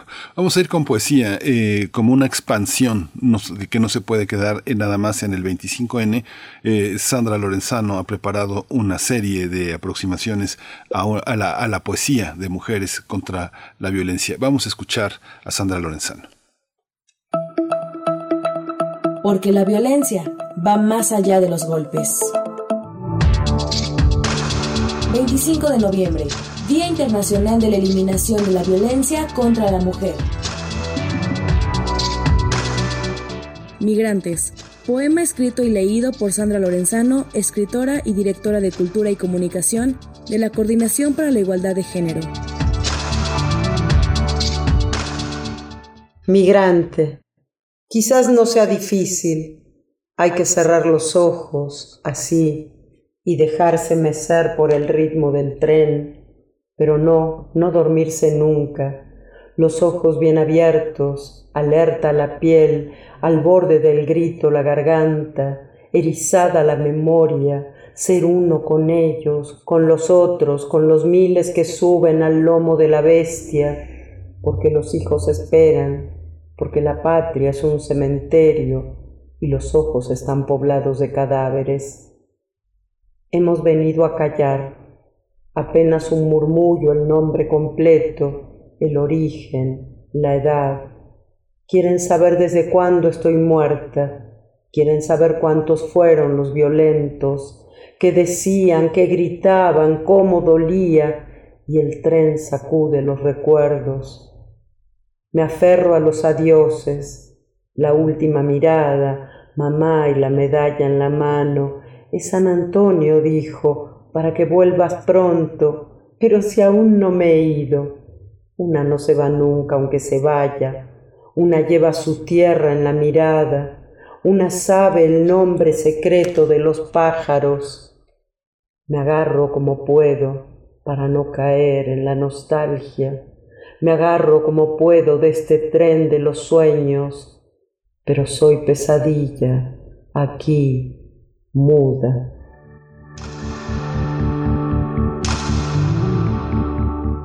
Migrantes, poema escrito y leído por Sandra Lorenzano, escritora y directora de Cultura y Comunicación de la Coordinación para la Igualdad de Género.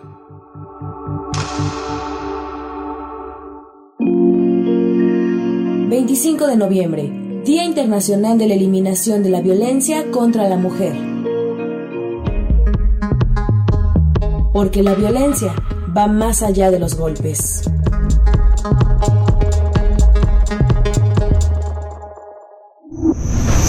Movimiento. Hacemos comunidad en la sana distancia. Nota Internacional. La Organización Mundial de la Salud advirtió que la variante del coronavirus Omicron presenta un alto riesgo de aumentos repentinos de contagio en todo el mundo. En un informe publicado el lunes de esta semana, la OMS señaló que la variante podría tener graves consecuencias en algunas regiones. Tedros Adhanom, director del organismo, hizo un nuevo llamado global para que las vacunas lleguen a las naciones más pobres. Pidió a la población mantener las medidas sanitarias habituales, incluyendo el uso de cubrebocas y distanciamiento físico en la medida de lo posible. Sudáfrica fue el primer país en informar sobre la detección de esta variante, pero eh, la información más actualizada indica que la variante ya estaba presente en los Países Bajos entre el 19 y el 23 de noviembre. Hasta ahora se ha registrado oh, la presencia de Omicron en una veintena de países eh, de África, Asia, América y Europa. La OMS reportó que la variante Omicron tiene un número sin precedentes de mutaciones, algunas de las cuales son preocupantes por su impacto potencial en la pandemia. Científicos de todo el mundo están trabajando para descubrir si la nueva variante del coronavirus está asociada con una mayor transmisión, riesgo de reinfección y su reacción a las vacunas. La Organización Mundial de la Salud también criticó las medidas excesivas que algunos países han implementado tras la aparición de Omicron, como es el cierre de fronteras y la supervisión de vuelos procedentes de África. Vamos a conversar sobre esta variante, sus implicaciones en el nivel de transmisión y virulencia. Y está con nosotros el doctor Malaquías López Cervantes. Él es profesor del Departamento de Salud Pública de la Facultad de Medicina de la UNAM y es miembro de la Comisión Universitaria para la Atención de la Emergencia del Coronavirus en la UNAM. Eh, doctor Malaquías López Cervantes, qué gusto, bienvenido. Muchas gracias por estar con nosotros. Buenos días. Buenos días, muchísimas gracias por la invitación a Primer Movimiento, a Radio UNAM. Es un gusto regresar aquí con ustedes y estoy a la orden después de saludar a la audiencia.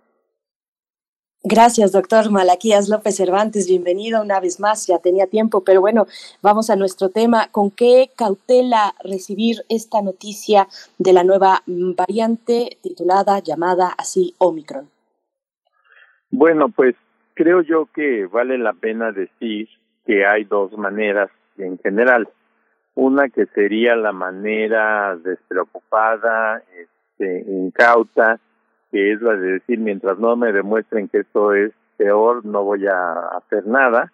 Y la otra, que es la correcta a mi manera de pensar, es que cuando la poca evidencia que tenemos nos demuestra que biológicamente se trata de una versión del virus que puede ser mucho más peligrosa y que se acompaña de datos de un resurgimiento muy importante en muchos lugares del mundo hasta el momento, aunque no se haya demostrado todavía que la causante fue Omicron, es suficiente como para adoptar medidas de cautela y solamente en caso de que se demuestre que no es tan peligrosa, pues cambiar.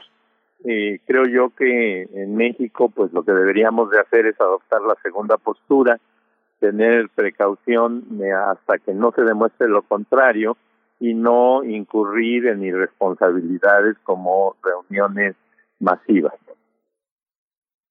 reuniones masivas. Eh, ayer me daba una vuelta a este, al servicio de medicina pública. Ya los asientos están eh, ya no ya no hay ya no hay sana distancia. Todos están eh, sentados en, juntos como antes solía estar. Eh, los elevadores están saturadísimos doctor. Pero las invitaciones a bares a fiestas a conciertos proliferan. Los restaurantes siguen afuera pero también adentro. Ayer tuvimos una concentración masiva de 250 mil personas. Una, una buena parte sin cubrebocas una buena parte con cubrebocas a la mitad cómo qué cuál es qué es lo que se piensa Mucha gente eh, con los datos concentrados en una sola entidad eh, este, emisora, eh, mucha gente desconfía si el verde realmente es, es, verde o es una, una fantasía triunfalista. hasta, ¿Hasta dónde, en qué situación estamos al margen de las etiquetas de las mutaciones del coronavirus como esta? Este, ¿Estamos frente, frente a qué, doctor? ¿Cómo lo ve, cómo lo ve usted? Bueno, yo creo que habría que empezar con esta idea de que se trata de una fantasía triunfalista. Eh, hay una urgencia política y económica que domina el escenario nacional. Creo que en ningún momento se ha dado preferencia a la vida y a la salud, sino que al contrario se ha jugado todo el tiempo en el filo de la navaja con todo lo posible para tratar de evitar que las consecuencias de la pandemia eh, resulten perjudiciales. Creo yo que la experiencia internacional demuestra que se podía haber dado una respuesta adecuada a esta situación de pandemia y aún así conservar la economía y la congruencia política, pero pues que se buscó un camino alternativo. Yo creo que esta experiencia de ayer, de la concentración en el Zócalo y todo lo que hemos vivido en semanas recientes, en el sentido de hacer creer a la gente que ya estamos libres de peligro, en estar haciendo esta publicidad a un semáforo manipulado con indicadores que realmente no son los principales, pues nos puede conducir a una situación nuevamente de gran conflicto.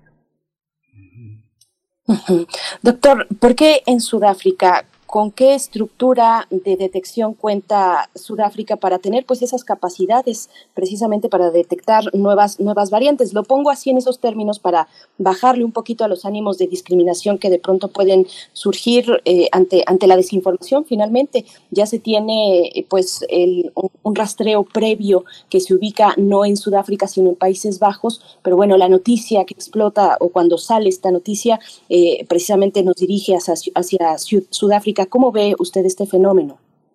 Bueno, yo creo que la razón por la que se presentó en Sudáfrica pudiera estar relacionada con las características de esa población. Una versión es que un virus de esta naturaleza se forma después de estar en de manera crónica infectando a una persona. Entonces ellos, eh, bueno, la, los autores de esta idea lo que manifiestan es que alguien que tiene, por ejemplo, VIH, fue infectado y la infección no se detuvo, se mantuvo de una manera prolongada. Entonces el mismo virus está formando, digamos, ciclos en los cuales se dan los cambios hasta que se acumulan muchos cambios y se escapa de esa persona y afecta a otras más. Eh, esto pudiera entenderse porque Sudáfrica es uno de los países con más alta prevalencia de infectados por el virus del VIH personas que tienen problemas inmunológicos. Pero por la parte que tiene que ver con la tecnología en los laboratorios capaces de reconocer una nueva variante, yo creo que no habría una diferencia importante entre Sudáfrica y México. Al contrario, nosotros tenemos también mm, la tecnología necesaria y equipos académicos suficientes como para hacer la detección de una nueva variante, pero se tiene que establecer eso como un propósito. En México lo que hemos visto es cómo pelea el gobierno federal con todos los centros académicos, cómo llegan a, a tener mayores motivos de división que de unión, de manera tal que lo que se hace en México de vigilancia genómica en realidad fue una iniciativa del sector académico una idea que tuvieron personas que no trabajan en el gobierno federal y empezaron a utilizar la tecnología disponible en la UNAM y en otros centros similares. Se unieron y empezaron a conseguir que les dieran muestras de pacientes afectados por esta pandemia. Y a partir de esas muestras empezaron a hacer la, identificación del virus, su secuenciación. Pero aún ahora ese proyecto carece de un eh, decidido apoyo federal y esto significa que no tenemos una buena manera de muestrear las muestras. Se recaban en todo el país algunas muestras de personas que son examinadas para ver si tienen o no este nuevo virus SARS-CoV-2, pero no existe un mecanismo sistemático para recuperar a partir de esas muestras de algunas que permitan de manera representativa saber qué es lo que está sucediendo. Entonces, mientras en México no se coordine el trabajo que se puede llevar a cabo por sectores académicos y sectores gubernamentales, pues a lo mejor hasta tenemos presente esta variante y ni cuenta nos damos.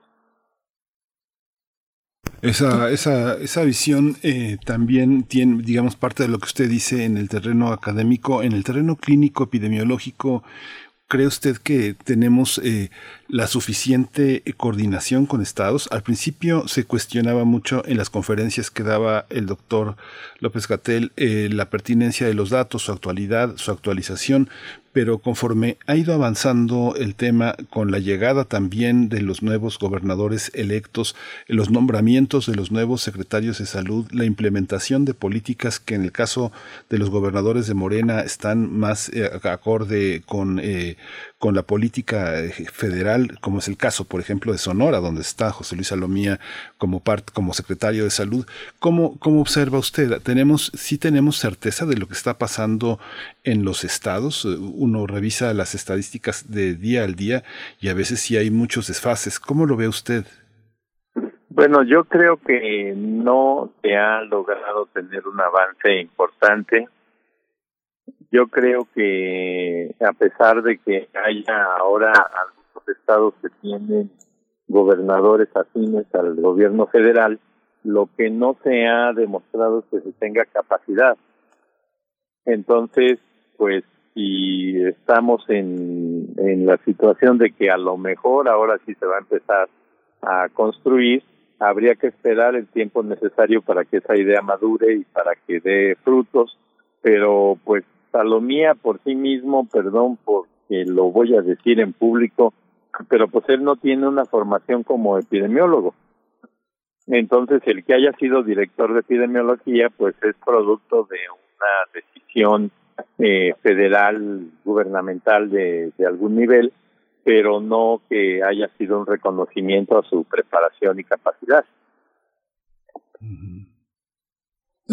Yo también parafraseando al subsecretario Gatel que nos dice la variante Omicron va a llegar y no hay evidencia de que incrementar medidas de restricción en puertos, aeropuertos, cierre de fronteras pues pueda controlar su, llegada. ¿Cómo ve esta, esta cuestión? Ya en Europa pues vemos que hay, que empiezan ya desde hace algunas semanas restricciones, no necesariamente con respecto a Omicron, pero sí con una nueva ola de, del coronavirus. ¿Cómo, ¿Cómo lo ve usted, doctor? Bueno, yo creo que sí es cierto que es inevitable que la variante aparezca en México, pero sobre todo porque ya había transcurrido tanto tiempo eh, que pues haberse cerrado las fronteras eh, a la primera noticia mundial que fue la que provino de Sudáfrica podía tener muy poco impacto ya porque ya estaba diseminada por el mundo. Esta es la, la razón por la que hoy en día haya más de 25 países que digan que ya la que ya la encontraron. Es eh, probable que la variación genética tuvo lugar, se diseminó y que no fue eh, detectada oportunamente porque no se estaba pensando en la presencia de una variante de esta naturaleza y por lo tanto no se estaba buscando. Pero independientemente del efecto que pudiera tener la cancelación de vuelos, por ejemplo, sí tiene sentido llevar a cabo algunas medidas de protección general, sobre todo para nuestra población, en este momento, en lugar de ir al contrario. Ay, doctor, ya estamos, estamos con, mi compañera Berenice y yo chateando que ya se nos acaba el tiempo, pero tengo una, una última pregunta. Nosotros diario hacemos un reporte de la situación de COVID y francamente, por más que uno estudia, que ve estadísticas en otros países, a mí me desconcierta mucho y me imagino que a muchos, eh, que a los que soy idéntico, millones de personas a los que soy idéntico, se deben de preguntar lo mismo. ¿Por qué un día tenemos 56 lamentables fallecimientos y el otro 300 y el otro 494 y el otro 70? Esto em, desconcierta muchísimo. ¿Por qué pasa eso? ¿Por qué un día 1.200 contagios y al otro día 4.000? ¿Es esto qué indica, doctor? Bueno, para empezar, habría que tomar en cuenta que siempre se dice que los datos que nos dan son de hace dos semanas. Es decir, eh, la variación diaria es la variación que tuvo lugar supuestamente hace dos semanas. Pero esto también abre la posibilidad de jugar con los datos, porque se puede decir, bueno, pues en realidad ocurrió antier, pero me lo notificaron ayer. Y entonces por eso se juntaron muchos. Pero pues en el promedio lo que se hace pues en, el, en el, todo el mundo es utilizar una media de los últimos siete días para tratar de tener una mejor idea de cómo está la situación y creo yo que pues si hacemos eso no nos queda la idea de que hay 50 o 60 hay 100 o más eh, durante el promedio de los últimos días y esto de todas maneras aunque no sean miles nos eh, nos indica que la situación no está controlada que seguimos teniendo una gran cantidad de muertes con respecto al tipo de población que se supone que está siendo afectada. Creemos que hoy en día los casos se acumulan entre los jóvenes, pero si las muertes fueran en jóvenes, pues nos estarían contando una historia muy distinta a pensar que esas 50, 60 o 100 muertes estuviesen ocurriendo en viejos como antes. Pues esta conversación, perdón Miguel Ángel, no, no, termina, ya estamos al filo de la hora y como siempre agradecemos su, su, presencia y su tiempo para la audiencia de primer movimiento, doctor Malaquías López Cervantes. Muchas gracias. Pues sí, eh, yo estoy en la mejor disposición de seguir platicando con ustedes cuando ustedes me lo digan, pero creo que hay muchos ángulos todavía pendientes de explorar en torno a la situación epidemiológica de México y a la interpretación de la información que tenemos disponible. Sigamos esa charla, doctor Malaquías López Cervantes, profesor del Departamento de Salud Pública de la Facultad de Medicina de la UNAM, miembro de la Comisión Universitaria para la Atención de la Emergencia del Coronavirus, también de esta Casa de Estudios. Gracias, doctor. Hasta pronto. Gracias a ustedes por la invitación. Hasta luego. Gracias. Adiós, adiós también a la radio Nicolaita. Quédese con nosotros. Regresamos en un par de minutos. Eh, quédese aquí en Radio NAM en primer movimiento. Síguenos en redes sociales. Encuéntranos en Facebook como Primer Movimiento y en Twitter como arroba PMovimiento. Hagamos comunidad.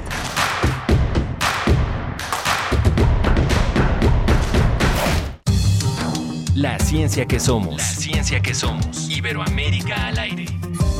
Descubre la ciencia que está presente en tu día a día a través de cápsulas, reportajes, entrevistas y reportes en vivo. Viernes de 10 a 11 horas por el 96.1 FM. La ciencia que somos. Iberoamérica al aire. Una coproducción de Radio UNAM y las direcciones de divulgación de la ciencia y de las humanidades. Hipócrates 2.0 Mantenerse informado es parte importante de la vida. La información nos da la oportunidad de tomar las mejores decisiones, principalmente para la salud. Soy Mauricio Rodríguez, conductor de Hipócrates 2.0, donde cada semana llevamos para ti los mejores contenidos y especialistas en materia de salud. Escúchanos. Hipócrates 2.0, martes a las 18 horas, por Radio UNAM. Experiencia Sonora. Habla Alejandro Moreno, presidente nacional del PRI. En el PRI impulsamos a los jóvenes para que puedan emprender y abrir su negocio. Trabajamos para que ningún comercio tenga que cerrar sus puertas. En el PRI sabemos de los grandes esfuerzos de las mujeres para sacar a la familia adelante. México saldrá adelante sin que nadie se quede atrás. Somos centrones. En el PRI, la familia antes que todo. PRI ¿Te toca vacunarte contra la COVID-19? Antes de ir, come bien y toma tus medicamentos. No llegues con mucha anticipación. Hidrátate bien con agua natural. Si tienes dudas, visita mivacuna.salud.gov.mx. Recuerda, la vacuna te protege y protege a quienes queremos. Cuidémonos entre todos, vacúnate y no bajes la guardia. Gobierno de México. Este programa es público ajeno a cualquier partido político. Queda prohibido el uso para fines distintos a los establecidos en el programa. Somos Fundación UNAM, una asociación civil que lleva 28 años apoyando a más de 700.000 estudiantes universitarios a continuar y concluir sus estudios. Hoy, tú puedes apoyarlos a cumplir sus metas. Entra en www.fundacionunam.org.mx diagonal asociate y cambia su futuro. Asociate y dona a Fundación UNAM.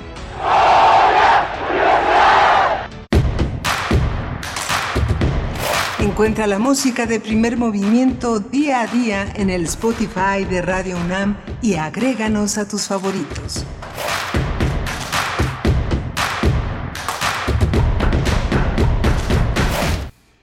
Seguimos en primer movimiento, hoy que es jueves 2 de diciembre de 2021. Ya son las 9 con 4 minutos de la mañana, hora del centro del país. Les saludamos, les saludamos desde las frecuencias universitarias en el 96.1, en el 860 de la amplitud modulada, también de manera mm, virtual digital en www.radio.unam.mx. Saludando a quienes se encuentran en cabina en este esfuerzo cotidiano, en este esfuerzo de equipo. Está Arturo González en los controles técnicos, Violeta Berber en la asistencia de producción, Frida Saldívar en la producción ejecutiva y Miguel Ángel Quemain, que tendrá en este día a, su cargo la poesía necesaria en la conducción. ¿Cómo te encuentras, Miguel Ángel? Buenos días. Muy bien, Berenice, muy, muy, este, pues muy contento de esta segunda hora tan interesante con Rosana Reguillo. Son temas que nos preocupan, que nos estresan, en las que, pues yo creo que lo hemos platicado muchas veces tú y yo, Frida Saldívar, el equipo, nos quedamos girando sobre muchas de las cosas que abordamos. No, no se acaban cuando se cierra la entrevista. Todo esto sigue, sigue todas las, sigue todas las horas. A veces hasta uno sueña con lo que uno conversa con la gente. Pero bueno, es muy interesante tener todos estos puntos de vista que los hace posible pertenecer a la universidad, la radio universitaria, las radios universitarias permiten, las la autonomía esa es un ejercicio que permite también esta reflexión sobre eh, resultado de la producción de conocimiento que es característica de nuestra de nuestras casas de estudio, las que son autónomas fundamentalmente, aunque en todas las universidades la presencia de los jóvenes, de esta manera de crecer, de ser disidente por el propio desarrollo de la personalidad, implica este pensar, pensar, escuchar, escuchar y escucharnos, ¿no? Como, como sabemos. Así es, sí, bueno, parece cliché, pero no lo es. Eh, hay mucho fondo cuando digo que o decimos que hacemos comunidad con ustedes. Sus comentarios son los que van guiando también esta gran conversación radiofónica. Eh, y, bueno, me gustaría como dar este repaso a quienes están escribiendo en redes sociales. Está Mr. Soy el que soy, dice de el doctor Malaquías López Cervantes, un gran investigador, sobre todo de investigaciones de sus investigadores científicos como él, muchos en la UNAM. Y también nos dice Miguel Ángel Gemirán, interesante y preocupante el tema de Omicron. Eh, por acá, Refrancito nos da una breve crónica de cómo le fue el día de ayer en este evento convocado por el presidente López Obrador para pues festejar, conmemorar estos tres años de su llegada al, al, gobierno, al poder, al Ejecutivo Federal. Nos dice Refrancito, buen día, con mucha emoción les comparto que, entre comillas, la borregada, los, entre comillas, acarreados, estamos muy bien educados, nos gusta estar juntos y conscientes, vernos a los ojos, aunque vengamos de tantos lugares distintos. Claro que hay camiones y hay grupos, pues se organizan para no ir solos, pero la mayoría llegamos por nuestra cuenta en el transporte. Yo vi por ahí, refrancito, estabas eh, eh, fotografiándote en el, en el metro. Y bueno, continúa él diciendo, nos saludamos y vamos convencidos, hombres y mujeres de todas las edades y con una franca esperanza en que las cosas cambien de algo que quedó podrido al máximo. Y bueno, nos da ahí una muestra fotográfica de niños, niñas, gente de tercera edad, jóvenes, parejas, dice, de todas las convicciones, gente que iba sola como yo, pero que siempre va acompañada al verme en el otro que lleva la misma intención. Bueno, y las fotografías que nos comparte en, en Twitter. Muchas gracias, Refrancito. Pues sí, el día de ayer muy interesante y muy intenso, Miguel Ángel, muy intenso, con muchas emociones a flor de piel y ahí con esta asombrosa capacidad que tiene el presidente de convocar sí, eh, acarreados eh, por ahí de una manera me parece distinta, por supuesto, como dice Refrancito, algunos se organizan para no llegar, pues para, para eh, digamos, tener gastos compartidos para el transporte porque vienen desde muy lejos, pero de verdad un, un, músculo muy, muy interesante, muy importante de convocatoria que sigue teniendo al medio mm, camino de su gestión el presidente López Obrador con gran apoyo, con mucho cariño, mucho aprecio de la gente que, que pues le profesa aprecio y culto casi al presidente de la República, un buen discurso también, a su modo, con sus cifras, pero bueno, creo que fue el gran día para el presidente Miguel Ángel. Sí, fue muy impresionante. Yo creo que para nosotros es, eh, es un material de estudio muy importante porque hay muchas preguntas eh, que se articulan en torno a esto. Esta cuestión del acarreo, eh, pues sí, como bien dice el refrancito, yo creo que hay que observarla desde otra óptica. Hay muchas entidades de gobierno que sí están trabajando de la mano con eh, muchas organizaciones sociales, eh, con organizaciones civiles, que con una ciudadanía que está muy entusiasmada y muy entregada a muchos programas de gobierno y que, y, que los propios gestores de gobierno pues les piden su apoyo para que todo esto pueda continuar, para que esto no sea flor de un día, para que tenga una, una siembra intensa en lo que queda del país, lo que dice López Obrador, ya eh, hay una forma de conciencia en esta cuestión y creo que es muy importante entenderla. Yo creo que esta parte de que la ciudadanía lo apoya. Yo vi incluso crónicas, eh, la crónica que presentó Denis Merkel en Televisa, este, fue, fue bastante amplia y con muchísima dedicación a, conversar con la gente. Y había mucha gente en los testimonios que estaba a punto de llorar. Hubo una persona que se quebró, hay personas que estaban muy, muy emocionadas porque no es lo mismo ir en la, en la protesta, en la, en la rebeldía que ir en este consenso tan generalizado. Yo pienso que sí fue para mucha gente que estuvo muy cerca, muy emocionante, porque no fue una cuestión coercitiva. Si no vas, este, te va a pasar algo. Y si vas, te voy a dar una torta y un refresco. Yo creo que es otra cosa. Esta insistencia en que el presidente está en campaña, pues claro que sí, claro que sí está en campaña, porque todo el tiempo en esta conferencia mañanera que tiene muchos matices, está rindiendo cuentas y está también, este, también estigmatiza, generaliza, este, es impreciso en muchas ocasiones, como se ha señalado, pero ahí está, ahí está, este, con un discurso que no es, monolítico y que no es totalmente teatral. Hay una parte sumamente auténtica. Es una personalidad que, hoy comanda México y es innegable. ayer hablaba en un, en un, este, todos tenemos miles de chats, pero ¿qué es la izquierda? Y justamente la izquierda, este, que no es López, López Obrador, no es la izquierda, la izquierda es otro cúmulo de cosas que muchas veces él tampoco alcanza a entender totalmente y el gobierno por supuesto asimilar, pero la izquierda es algo que, que pues se tiene que gestar antes del, del 24 de 2024 para que tengamos también una gran solvencia social representada en las urnas, Bernice. Ciertamente, yo fíjate que desde la mañana les comentaba que me decanté, me acerqué, eh, me fui por las transmisiones en vivo de seguidores de la 4T.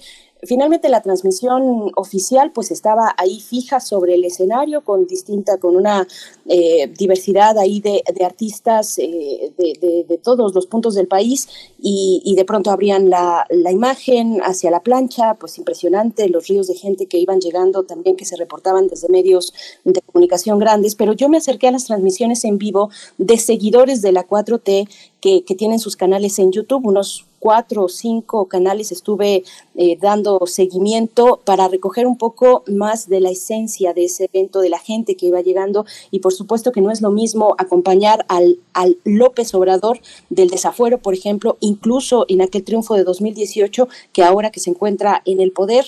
Eh, no sé, hay, hay, varias cuestiones ahí interesantes. No, no vi necesariamente grupos, por ejemplo, en contra o en protesta de alguna de, los, eh, de las acciones de este gobierno. Vi una eh, homogeneidad, digamos, entre los asistentes con mucho fervor de apoyar al, al presidente López Obrador, morenista también, pues ahí esos, esos sesgos. No sé si el grueso de esa clase media que antes acompañó al presidente durante décadas también tuvo presencia eh, el día de ayer, no lo sé. Eh, pero bueno, ahí están las redes sociales también para que ustedes nos sigan comentando, Miguel Ángel. y pues no sé si tengas otra cuestión. Sí, un comentario más, porque bueno, a mí me da mucha ver, ver esta enorme manifestación en medio de una preocupación generalizada con la Guardia Baja, como hablamos ahora con el doctor Malaquías, eh, pero hay una parte en la que la gente no tiene miedo, ¿no? comentaba ayer que ayer estuve en un centro hospitalario, este, donde justamente fui a una consulta y los doctores me decían, nos vemos en tanto tiempo para, para no exponerlo. Pero gran parte de los médicos que yo no conocía estaban subiendo y bajándose el cubrebocas. Me asombré mucho de ver eh, los elevadores llenos y ver el zócalo lleno no, ya no me sorprendió tanto cuando uno ve una, una institución de salud que como el IMSS o el ISTE, que está la gente llena, toda apretada, pues eh, que, pase esto es interesante. Y un último comentario, Berenice, cuando el presidente dice, bueno, si no están de acuerdo, manifiéstense, hagan su manifestación, vengan y reclamen.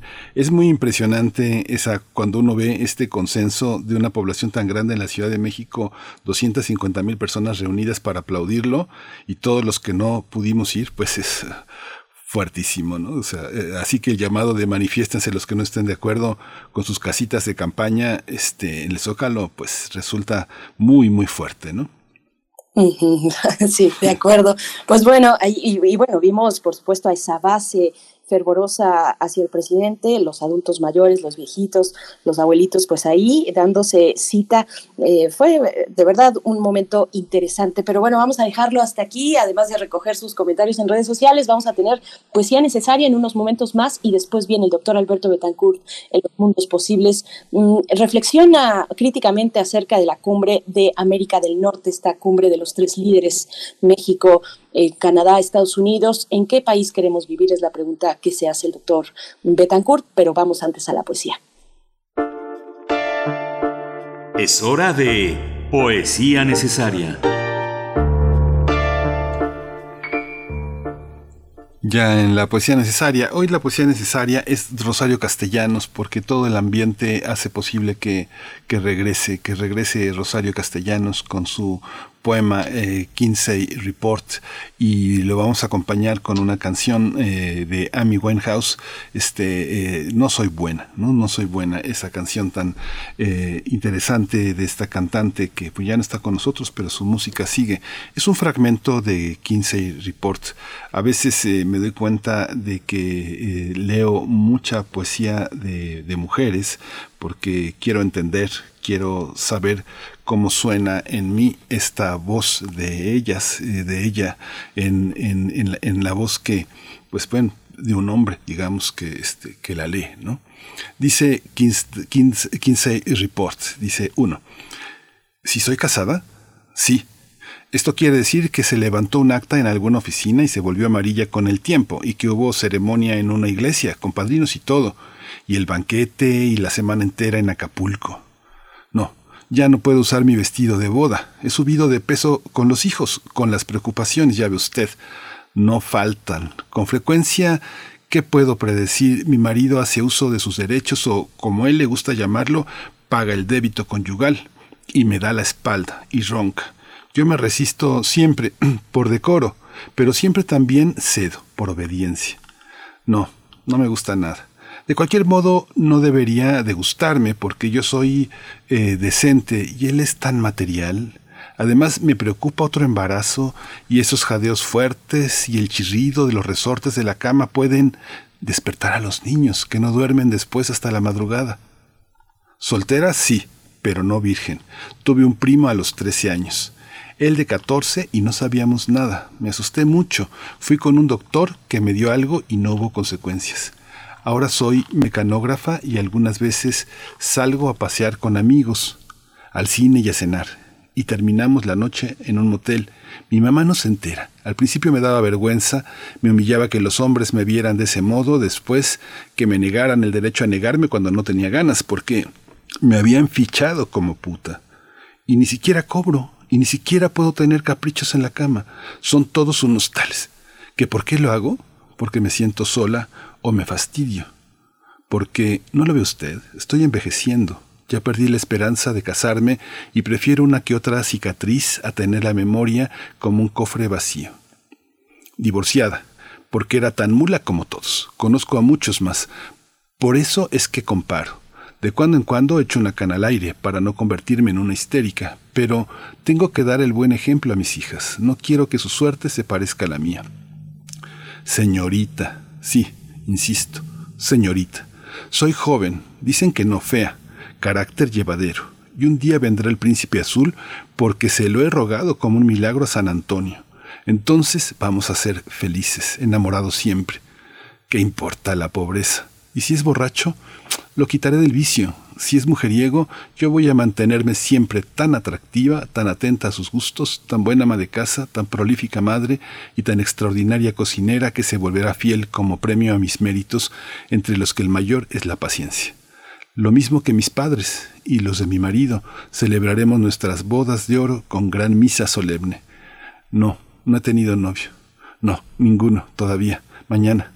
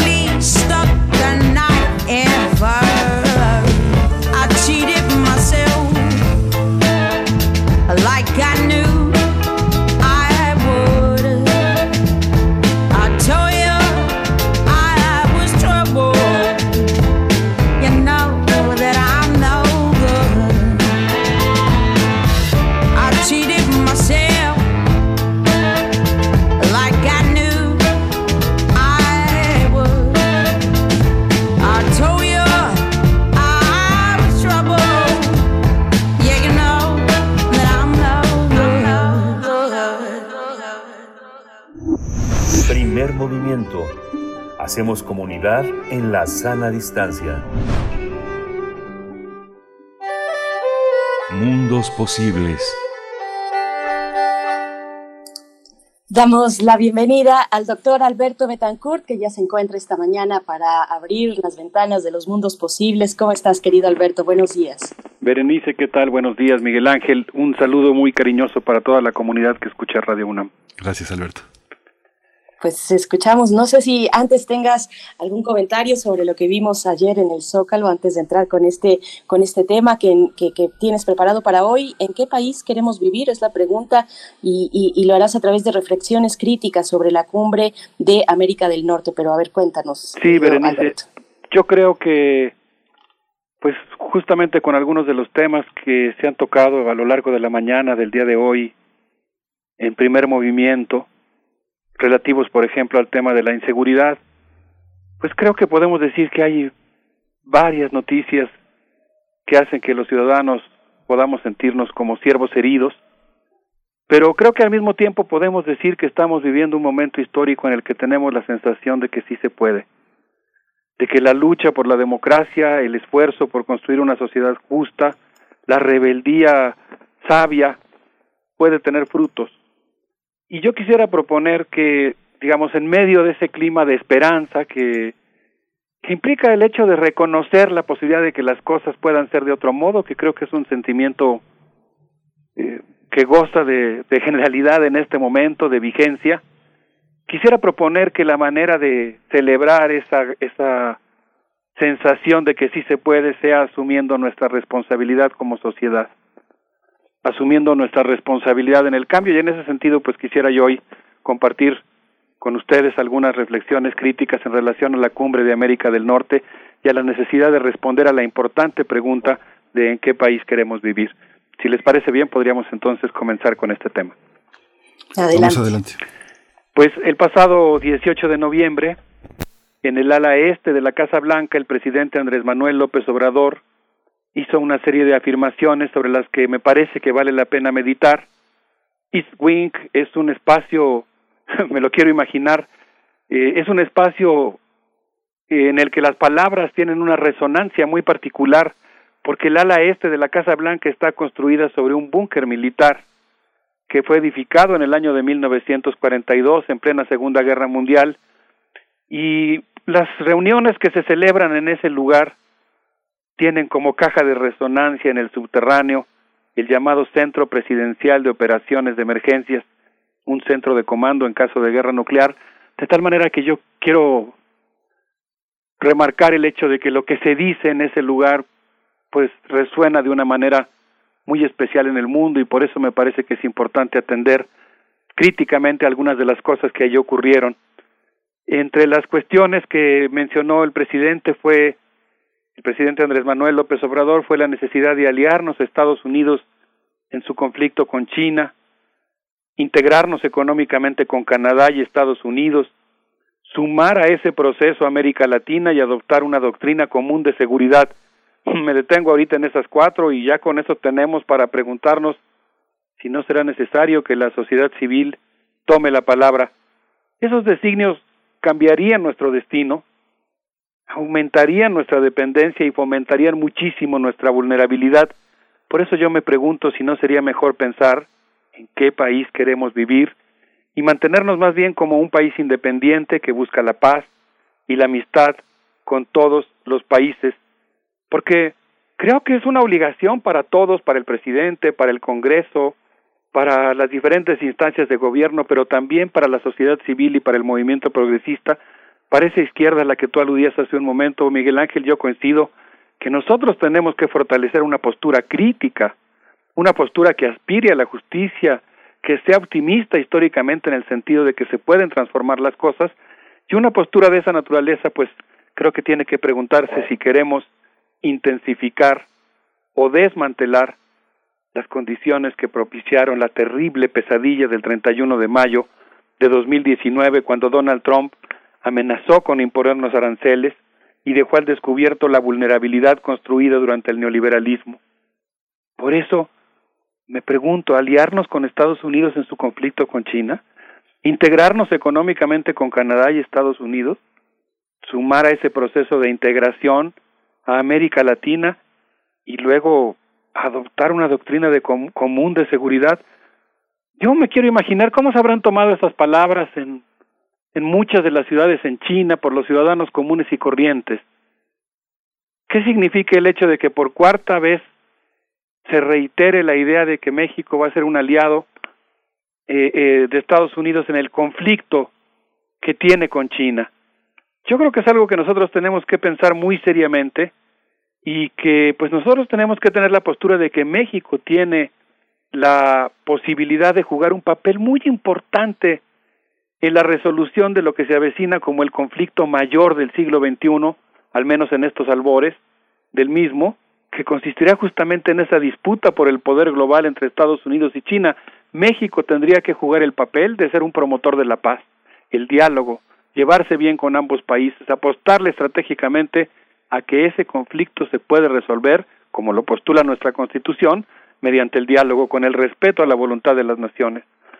Y bueno, yo quisiera decir que eh, evocar aquí nuevamente que los estudios chicanos, pasando al tema de la integración económica con Estados Unidos, un proyecto de origen salinista sin lugar a dudas, digamos el golpe más letal que le proporcionó el salinismo a la soberanía de nuestro país, un acto que provocó una insurrección indígena. Y pues el, tel, el Telecán y ahora el Temec pues han dejado su estela, su rastro, y quisiera yo decir aquí que los estudios chicanos pues han hecho muchas contribuciones para entender lo que podríamos llamar el lado oscuro de la integración, como lo muestra un libro que hemos citado aquí, Espacios Globales para la Expansión del Capital Transnacional en el continente americano, coordinado por Aurora Furlong y Juan Manuel Sandoval. En ese texto se nos recuerda que en los años 80 Estados Unidos formuló el concepto de América del Norte con un objetivo fundamental, garantizar la reproducción de sus capitales y reordenar el espacio de Canadá y México en función de sus necesidades productivas y financieras. Y luego, tras la firma del Telecán y su entrada en vigor el primero de enero de 1994, los estrategas norteamericanos se propusieron ampliar su espacio de reproducción de capital con proyectos regionales como el Plan Puebla-Panamá, el proyecto de integración mesoamericana en 2008, el proyecto de integración de la infraestructura regional sudamericana en el año 2000 y posteriormente ampliar todo ese proyecto al área de libre comercio de, las Américas, que afortunadamente encalló eh, en, ante eso, en su intento, justamente cuando el grupo de Río, en el que México jugó un papel muy importante, antes en Grupo Contador, después en el Grupo de Río, dio, dio lugar a la formación de la Comunidad de Estados eh, de América Latina y el Caribe, la CELAC, que pues frenó el proyecto del ALCA en favor de un proyecto que afirmaba la independencia de nuestro continente, de tal manera que pues eh, nosotros tenemos que decir que existe en marcha.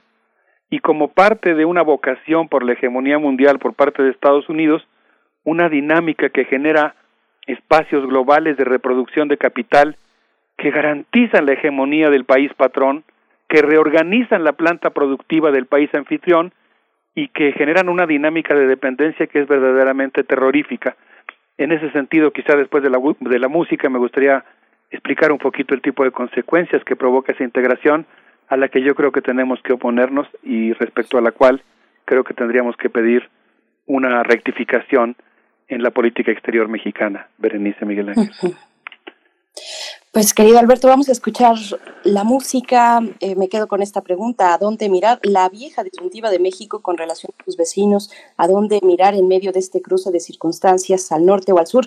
Ayer, y, recuerdo que ayer eh, Rodríguez Zapatero en la presentación, en su presencia en la FIL, de Guadalajara sugería la importancia para cerrar filas en la región, en, Latinoamérica. Ponía él en el horizonte este eventual regreso de Lula da Silva a la presidencia de Brasil como una oportunidad pues para hacer ese bloque regional, él pensando y muy orgulloso en el ordenamiento de la Unión Europea. Pero, pero bueno, ahí está Dilma Rousseff como invitada de honor en el evento de ayer en el Zócalo. Lo dejo hasta ahí y nos vamos a ir con música, querido Alberto. Sí, eh, yo le quiero agradecer a mi amiga Nayeli Stanfield que me recordó los lazos que existen entre las bluseras estadounidenses y las bluseras mexicanas y quisiera proponerles que escuchemos a Big Mama Thornton con esta pieza que es una demostración de la potencia que puede tener la voz cuando se propone su liberación. Vamos a escuchar.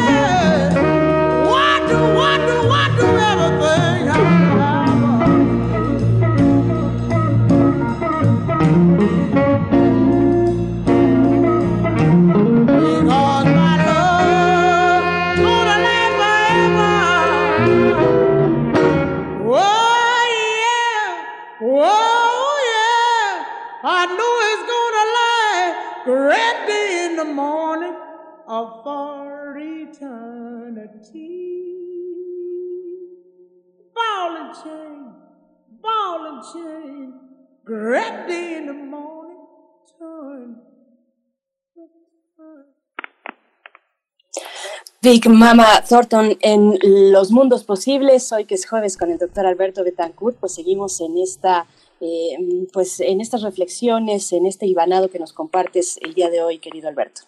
Gracias, Berenice. ¿Qué te pareció esta poderosa voz de Alabama, pero pues que, que se hizo popular en dos estados donde la convivencia entre los afroamericanos y los mexicanos ha sido muy intensa, Texas y, Texas y California, en Houston y en Los Ángeles? Una, una amistad que por cierto hay que seguir documentando y cultivando. Sí. Poderosa selección musical.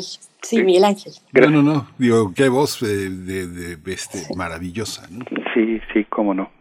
Eh, espero que, que la hayan disfrutado nuestros amigos que nos hacen el honor de escucharnos. Pues eh, quisiera citar ahora, aunque sea brevemente, me hubiera gustado eh, poder desarrollar un poco más la idea, pero quisiera citar el trabajo de una querida amiga y colega, Daniela Morales, historiadora, quien está observando atentamente un momento histórico en Michoacán, la transición del PRD eh, a Morena, eh, y pues plantea que es un proceso que despierta muchas expectativas. Yo tuve oportunidad de hablar con ella en esta semana, incluso me hizo favor de mandarme algunas notas que agradezco profundamente respecto a la manera en que ella ve esta transición, y me dice que de manera natural, pues la transición despierta mucho entusiasmo y una gran cantidad de expectativas, pero que también vale la pena plantear algunas dudas en relación a algunas cosas, algunas afirmaciones que ha planteado el nuevo gobernador de Michoacán, Alfredo Ramírez Bedoya, y que tienen que ver con nuestro tema del día de hoy, porque en un momento dado, en su toma de posesión, el nuevo gobernador dijo que Michoacán sería el primer estado TEMEC. Y el, el asunto ahí es que ese proyecto tiene al menos dos aristas o dos elementos que podrían, que vale la pena analizar. El primero es convertir el puerto de Lázaro Cárdenas en una gran bodega de productos de Asia y Estados Unidos. Y de hecho, pues el pasado 14 de octubre, en una reunión con exportadores de aguacate, el gobernador creó una subsecretaría de la Secretaría de Desarrollo del Estado enfocada a reestructurar la economía en función del TEMEC y le pidió al presidente de la República declarar una zona económica especial que comprenda la región de los municipios de Lázaro Cárdenas y La Unión, y crear el parque industrial en la isla de La Palma para que la empresa, para que las empresas asienten surreales. Esto significaría que en caso de que se apruebe esta zona económica especial, se sumaría otras dos, la del Istmo de Tehuantepec y la de la frontera norte, y pues uno de los problemas es que eso significaría la resurrección, así como la resurrección de Lázaro, pero de un proyecto presentado en octubre de 2019 por el gobernador Silvano Auroles, que dejó una estela de problemas y de conflictos sociales por su enfrentamiento con el movimiento social, con los maestros, por ejemplo, en Michoacán, y se reviviría el proyecto de crear un ferrocarril Lázaro Cárdenas Manzanillo. Pero el tema al que apunta Daniela, no me da tiempo ahora de, de profundizar en las ideas que ella menciona, pues es que implicaría una profunda reconversión productiva del Estado de Michoacán que se orientaría no a satisfacer las necesidades de los michoacanos o a fortalecer la planta productiva para producir los bienes que se requieren en Michoacán o a favorecer la agrodiversidad, sino justamente, por ejemplo, a la agroexportación. Y aquí yo quisiera volver a evocar el caso del artículo el, el aguacate, el desierto verde mexicano de Pablo Alarcón Chaires que hemos mencionado aquí, que habla de todos los daños que ha provocado el que la agricultura michoacana se centra en la exportación de aguacate para el día del Super Bowl en lugar de cultivar, de aprovechar la tradición de silvicultura que existe en la región. Entonces yo diría, aquí ya estoy yendo por mi cuenta, que en Michoacán existen actualmente, digamos, al menos tres grandes modelos de desarrollo distintos. Uno, el que se practica por autogestión en Cherán. Otro, que es el que pretende convertir al Estado en un Estado dependiente de la economía norteamericana, con grandes empresas transnacionales, por ejemplo, las que invitó Silvano Auroles, Hutchinson, Hutchinson Ports y Kansas City, Southern Mexico, que pues son las dos empresas que van a controlar buena parte de las labores de, de los estibadores, de la estiva de contenedores en el puerto de Lázaro Cárdenas, y un tercer modelo que sí híbrido un poquito entre los dos, y que, y que está haciendo una especie de combinación. Pero yo creo que sí vale la pena pensar muy seriamente pues en qué, en qué tipo de país queremos vivir y, y pues cuáles son los enormes riesgos. Perdón que, que vuelva a insistir, pero yo escuché la angustia con la que el presidente habló eh, el día que Donald Trump amenazó a México el 18 eh, el día que lo amenazó con la, con la imposición de aranceles respecto a la dependencia que se había generado con Estados Unidos y la enorme necesidad que tenemos ahora nosotros, pues justamente de revertir esa, esa situación. Entonces quisiera pues concluir evocando otra parte del trabajo de mi, de mi colega Daniela Morales, que es algo que ella recupera de los grandes pensadores del exilio brasileño, y yo aquí quisiera pues eh, enviar un saludo a toda la comunidad brasileña que, que vive en nuestro país. Daniela Morales, que trabaja el tema del exilio brasileño, me hizo recordar en este contexto de la necesidad de construir las condiciones que hagan soberano a nuestro país, que nos permitan ser libres y poder decidir cómo queremos vivir, la figura de Rui Mauro Marini, un intelectual marxista brasileño exiliado en México dos veces, que planteó que América Latina no es ni precapitalista ni padece un capitalismo deforme, es el resultado de un capitalismo global que ha propiciado su dependencia, su inserción en la economía mundial que le impuso primero la producción de metales preciosos y géneros exóticos que hicieron posible eh, la transición, la consolidación del capitalismo, y que posteriormente en la División Internacional del Trabajo le impuso la dependencia, entendida como una relación de subordinación entre naciones que formalmente son independientes, pero que económicamente están una de ellas está subyugada por una estructura productiva que se recrea continuamente para asegurar la reproducción ampliada del capital y la intensificación de las relaciones de dependencia. Pienso que en ese contexto eh, valdría la pena rescatar las tradiciones intelectuales críticas que han planteado los enormes peligros que supone apostarle a una integración con Estados Unidos y profundizar esas condiciones de dependencia. Por eso siento que tiene toda la razón eh, mi amigo David Barkin cuando me sugirió esta pregunta que yo con la que he retomado el título de mi intervención de hoy, ¿en qué país queremos vivir? Porque creo que tenemos que decidir si queremos ser un país maquilador, creo que tenemos que decidir cómo queremos que sea el campo mexicano, cómo queremos que sean las industrias mexicanas.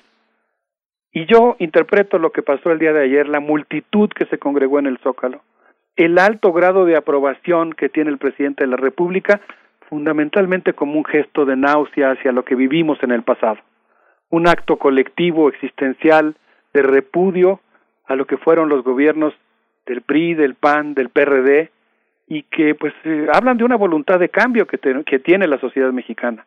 Pero yo insisto, creo que esa voluntad de cambio tiene que implicar el hecho de que asumamos nuestra responsabilidad y creo que tenemos la responsabilidad de preguntarnos justamente en qué país queremos vivir. muy, son pues digo son cuestionamientos muy muy interesantes Alberto lo, también lo que traes a la, a, la mesa digo yo recuerdo con muchísimo cariño y muchísima admiración a Rui Mauro Marini que eh, eh, lo leíamos con mucha fe hace más de 30 años eh, sus, los textos que estaban más más mucho más de 30 años 40 años yo creo que fue la primera lectura de Mauro Marini o más, más atrás, ya no quiero, ya no quiero ni acordarme, pero cómo hay un tiempo que verifica muchos de esos discursos que fueron tan, tan intensos. Tú has traído aquí a Jorge Enrique Cardoso, a muchos pensadores que, que se situaron en aquel momento en, una, en una gran controversia intelectual, porque decían sociología o economía política o economía política o sociología, que son temas que hoy están muy entrecruzados y que nos parece normal, esos entrecruzamientos y esas disensiones sobre el pensamiento teórico político actual, que todavía, Alberto, sigue estando en los estatutos de conformación de los partidos, que parecen partidos anteriores a los años 50, ¿no? Es algo, es algo que, bueno, que tú estás poniendo en escena como académico, un académico de filosofía y letras, pero que creo que es una discusión que se amplía a política, economía, a todas nuestras facultades de humanidades y de, y de, y de ciencias sociales, ¿no? Pues sí, yo creo que dentro de esa gran corriente, digamos, de la teoría de la dependencia, eh, estaba el ala, vamos a decir, liberal y estaba el ala marxista, un poco más crítica, más cuestionadora, más a profundidad desde mi punto de vista de las condiciones que generan la dependencia y las posibilidades de revertirla.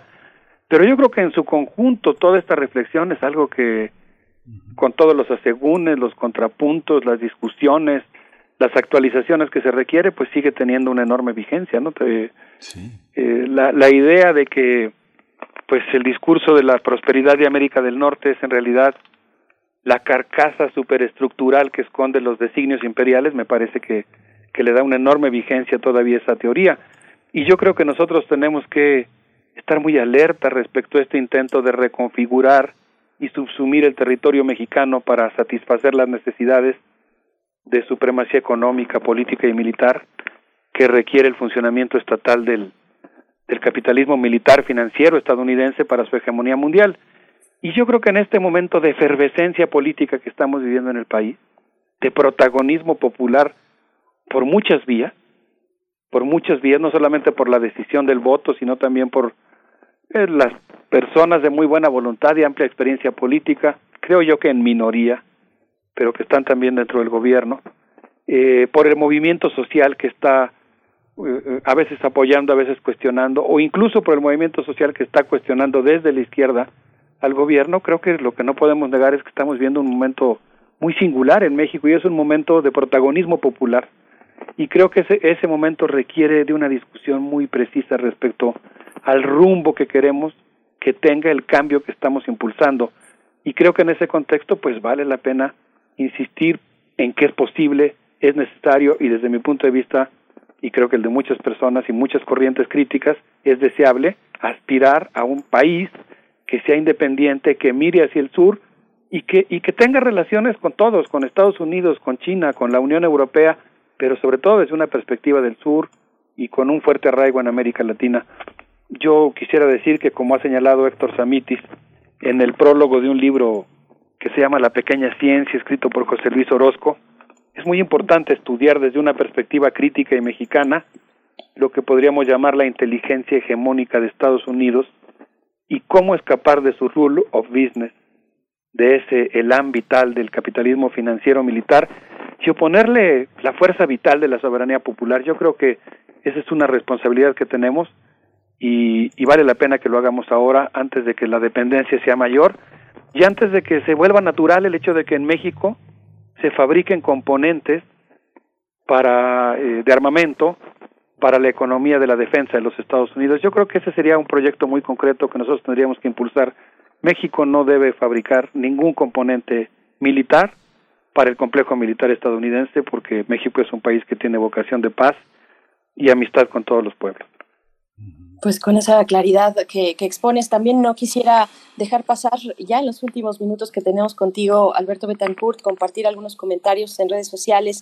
Nos dice Hernán Garza, buscar la paz y la amistad con todas las naciones, eso será más redituable que cualquier alianza. Gran argumento, doctor Betancourt. Eh, igualmente por acá nos pregunta eh, de manera retórica Jorge Morán Guzmán, ¿vamos hacia una convivencia mundial o hacia bloques antagónicos como el mundo en el libro de 1984? Refrancito dice, siempre un gusto escuchar al doctor Betancourt y como siempre la enorme y es así inamovible condición geográfica con ese bloque norteamericano que nos tiene tan atados a condiciones políticas, económicas y sociales que es tan difícil de modificar eh, nos dice Xochitl Arellano, yo estuve el primero de diciembre de 2018 en la plancha del Zócalo para recibir con gran alegría al nuevo gobierno de Andrés Manuel López Obrador. Seguimos con esperanza desde la Alta California. Y bueno, eh, por acá una crítica dice 8TK Pep, dice, profe, no siga tratando de justificar lo injustificable. La cuarta neoliberal va a imponer el plan Puebla-Panamá mediante el transísmico. Y, no, y la cuestión de Michoacán eh, pasará eh, al Morenato. Bueno, pues ahí ya no le entendí muy bien a su, a su redacción, pero bueno, nos dicen estas, estas cuestiones que te dejo ahí, querido Alberto Betancourt, con los poquitos minutos que, que nos quedan y ya para irnos a música también.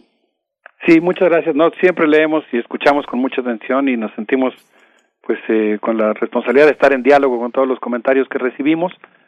Eh, yo, yo creo que, que tenemos una responsabilidad y esa responsabilidad en este caso creo que consiste en pensar en un modelo que nos que, que implique ser un país promotor de paz. Creo que no debemos menospreciar el papel que puede jugar México ante el peligro de una conflagración de grandes magnitudes en el mundo. Y creo que el papel que tiene que jugar México no es el de sumarse a uno de los bloques, sino el de ser un país con la suficiente independencia y autoridad moral como para ser un auténtico promotor de paz. Pero para eso, pues tenemos que ir construyendo esa posición y tenemos que hacerlo en base a la tradición diplomática que ya tenemos, y de la que podemos sentirnos muy orgullosos. Y por eso creo que es muy importante impulsar el rumbo del país en un rumbo eh, de izquierda y de pensamiento crítico. Les propongo que nos despidamos. Eh, quisiera agradecerle a mi amiga Erandi Rivera Lozoya, defensora de la tierra en Michoacán, que nos despidamos escuchando a Juan Reynoso con esto que se llama El toro sin caporal, pues pensando en las luchas fuertes, importantes que se están desarrollando en Michoacán como parte de las eh, el resto de las luchas que se están librando en el país por construir autonomías, por lograr un auténtico cambio social y un cambio que sea al mismo tiempo realista, viable, eh, convivencial. Un abrazo para, para ti, Berenice, para Miguel Ángel y para todos nuestros amigos del auditorio. Gracias, Alberto. Gracias, Alberto Betancourt. Hasta la próxima semana. El próximo jueves nos volvemos a encontrar. Vamos con esta propuesta musical. Juan Reynoso, El Toro sin Caporal.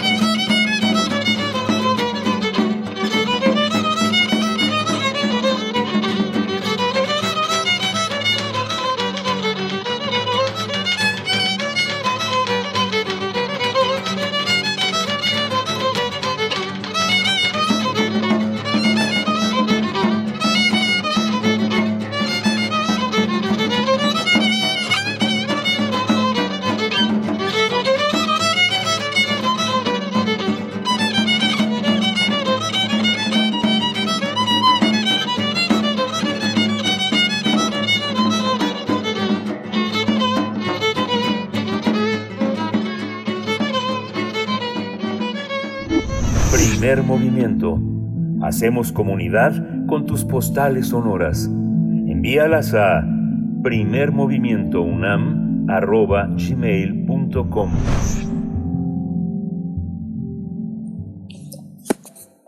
Estamos llegando ya a los últimos minutos de nuestra emisión de jueves 2 de diciembre y, pues bueno, recogiendo sus comentarios por supuesto en redes sociales, pero vamos a hacer una, una pausa, una pausa eh, a cargo de nuestra colega eh, periodista Verónica Ortiz, escritora también, que cada semana nos comparte desde el Fondo de Cultura Económica una propuesta literaria y en este caso pues también podría ser un homenaje eh, del ensayista, el poeta, narrador también mexicano Enrique González Rojo, que, falleció en marzo de este año. Los colmillos del dragón es lo que nos tiene preparado Verónica Ortiz, así es que vamos a escuchar. Muy buenos días, saludo con enorme gusto, como siempre, a todo el equipo de primer movimiento y desde luego a ustedes, sus seguidores. No daba crédito cuando empecé a leer este título de Enrique González Rojo, Arthur, Los colmillos del dragón. Fallecido apenas el 5 de marzo de este año, había entregado esta obra para su reedición en el Fondo de Cultura Económica y ya no la vería publicada. Para mi asombro, la propuesta del filósofo ensayista y narrador es un poema novela o una novela que es un poema sobre el ciclo mitológico tebano que inicia con Cadmo y termina con la muerte de Antígona. Pero, y aquí su originalidad, la estirpe tebana es sometida por el autor, en su proceso escritural, a los ojos de nuestro siglo. La moderniza, con más de 30 libros publicados entre ensayos, poesía, manifiestos, novelas y varios premios y reconocimientos, el profesor fundador de la UAM, doctor honoris causa de la misma institución, fue un luchador social dentro del movimiento espartaquista encabezado por José Revueltas y del poeticismo junto con Eduardo Lizalde y Marco Antonio Montes de Oca movimiento que buscó cambiar los caminos de la literatura desde una búsqueda intelectual y filosófica. De gran simpatía, hombre íntegro y vertical, González Rojo Artur heredó la vocación de escritor de su abuelo, el modernista Enrique González Martínez, 1871-1952, y de su padre, Enrique González Rojo, 1899-1939, del grupo de los contemporáneos. Nuestro autor decía que cuando las cosas van de mal en peor, no es el momento de callar, doblar la cerviz y cruzarse de brazos, sino que es la hora urgente de sembrar, difundir, defender una concepción democrática del quehacer magistral. Nuestras armas son los libros, gritaban en Madrid los y las lectoras de Almudena Grandes en su sepelio este 29 de noviembre. Así es, nuestras armas son los libros. Por eso les invito a leer y aprender de Enrique González Rojo Artur a través de sus libros, como el que hoy les recomiendo, Los Colmillos del Dragón, editado por el Fondo de Cultura Económica en su colección Poesía Mexicana. Más libros, más libres. Hasta la próxima.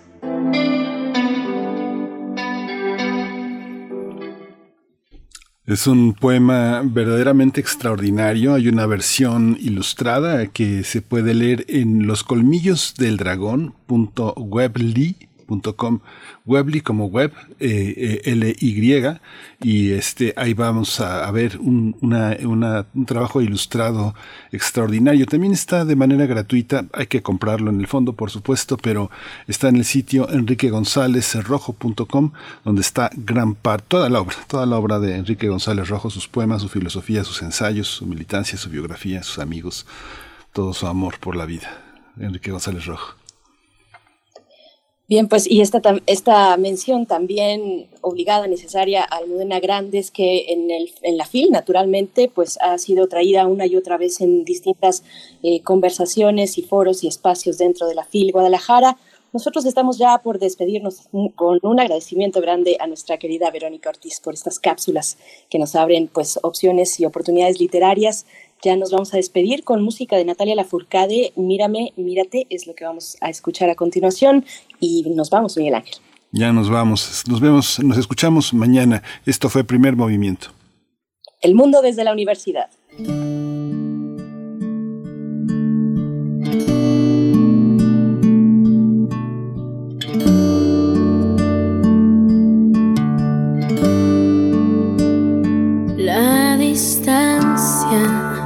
Nos lleva otros rumbos, caminos distintos que no tienen vuelta hacia atrás. El tiempo, aliado enemigo,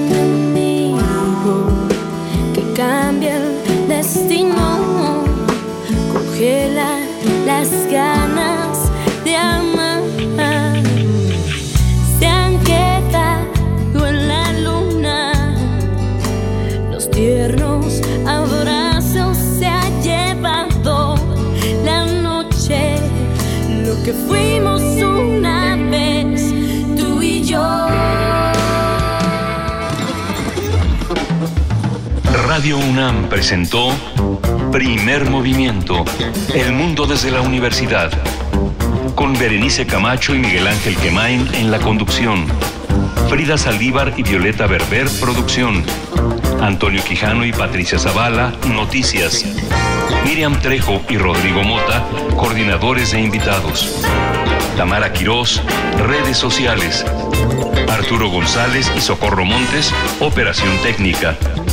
Servicio social, Lisette Pérez e Iván Chavarría. Locución, Tessa Uribe y Juan Stack. Quédate en sintonía con Radio UNAM. Experiencia Sonora.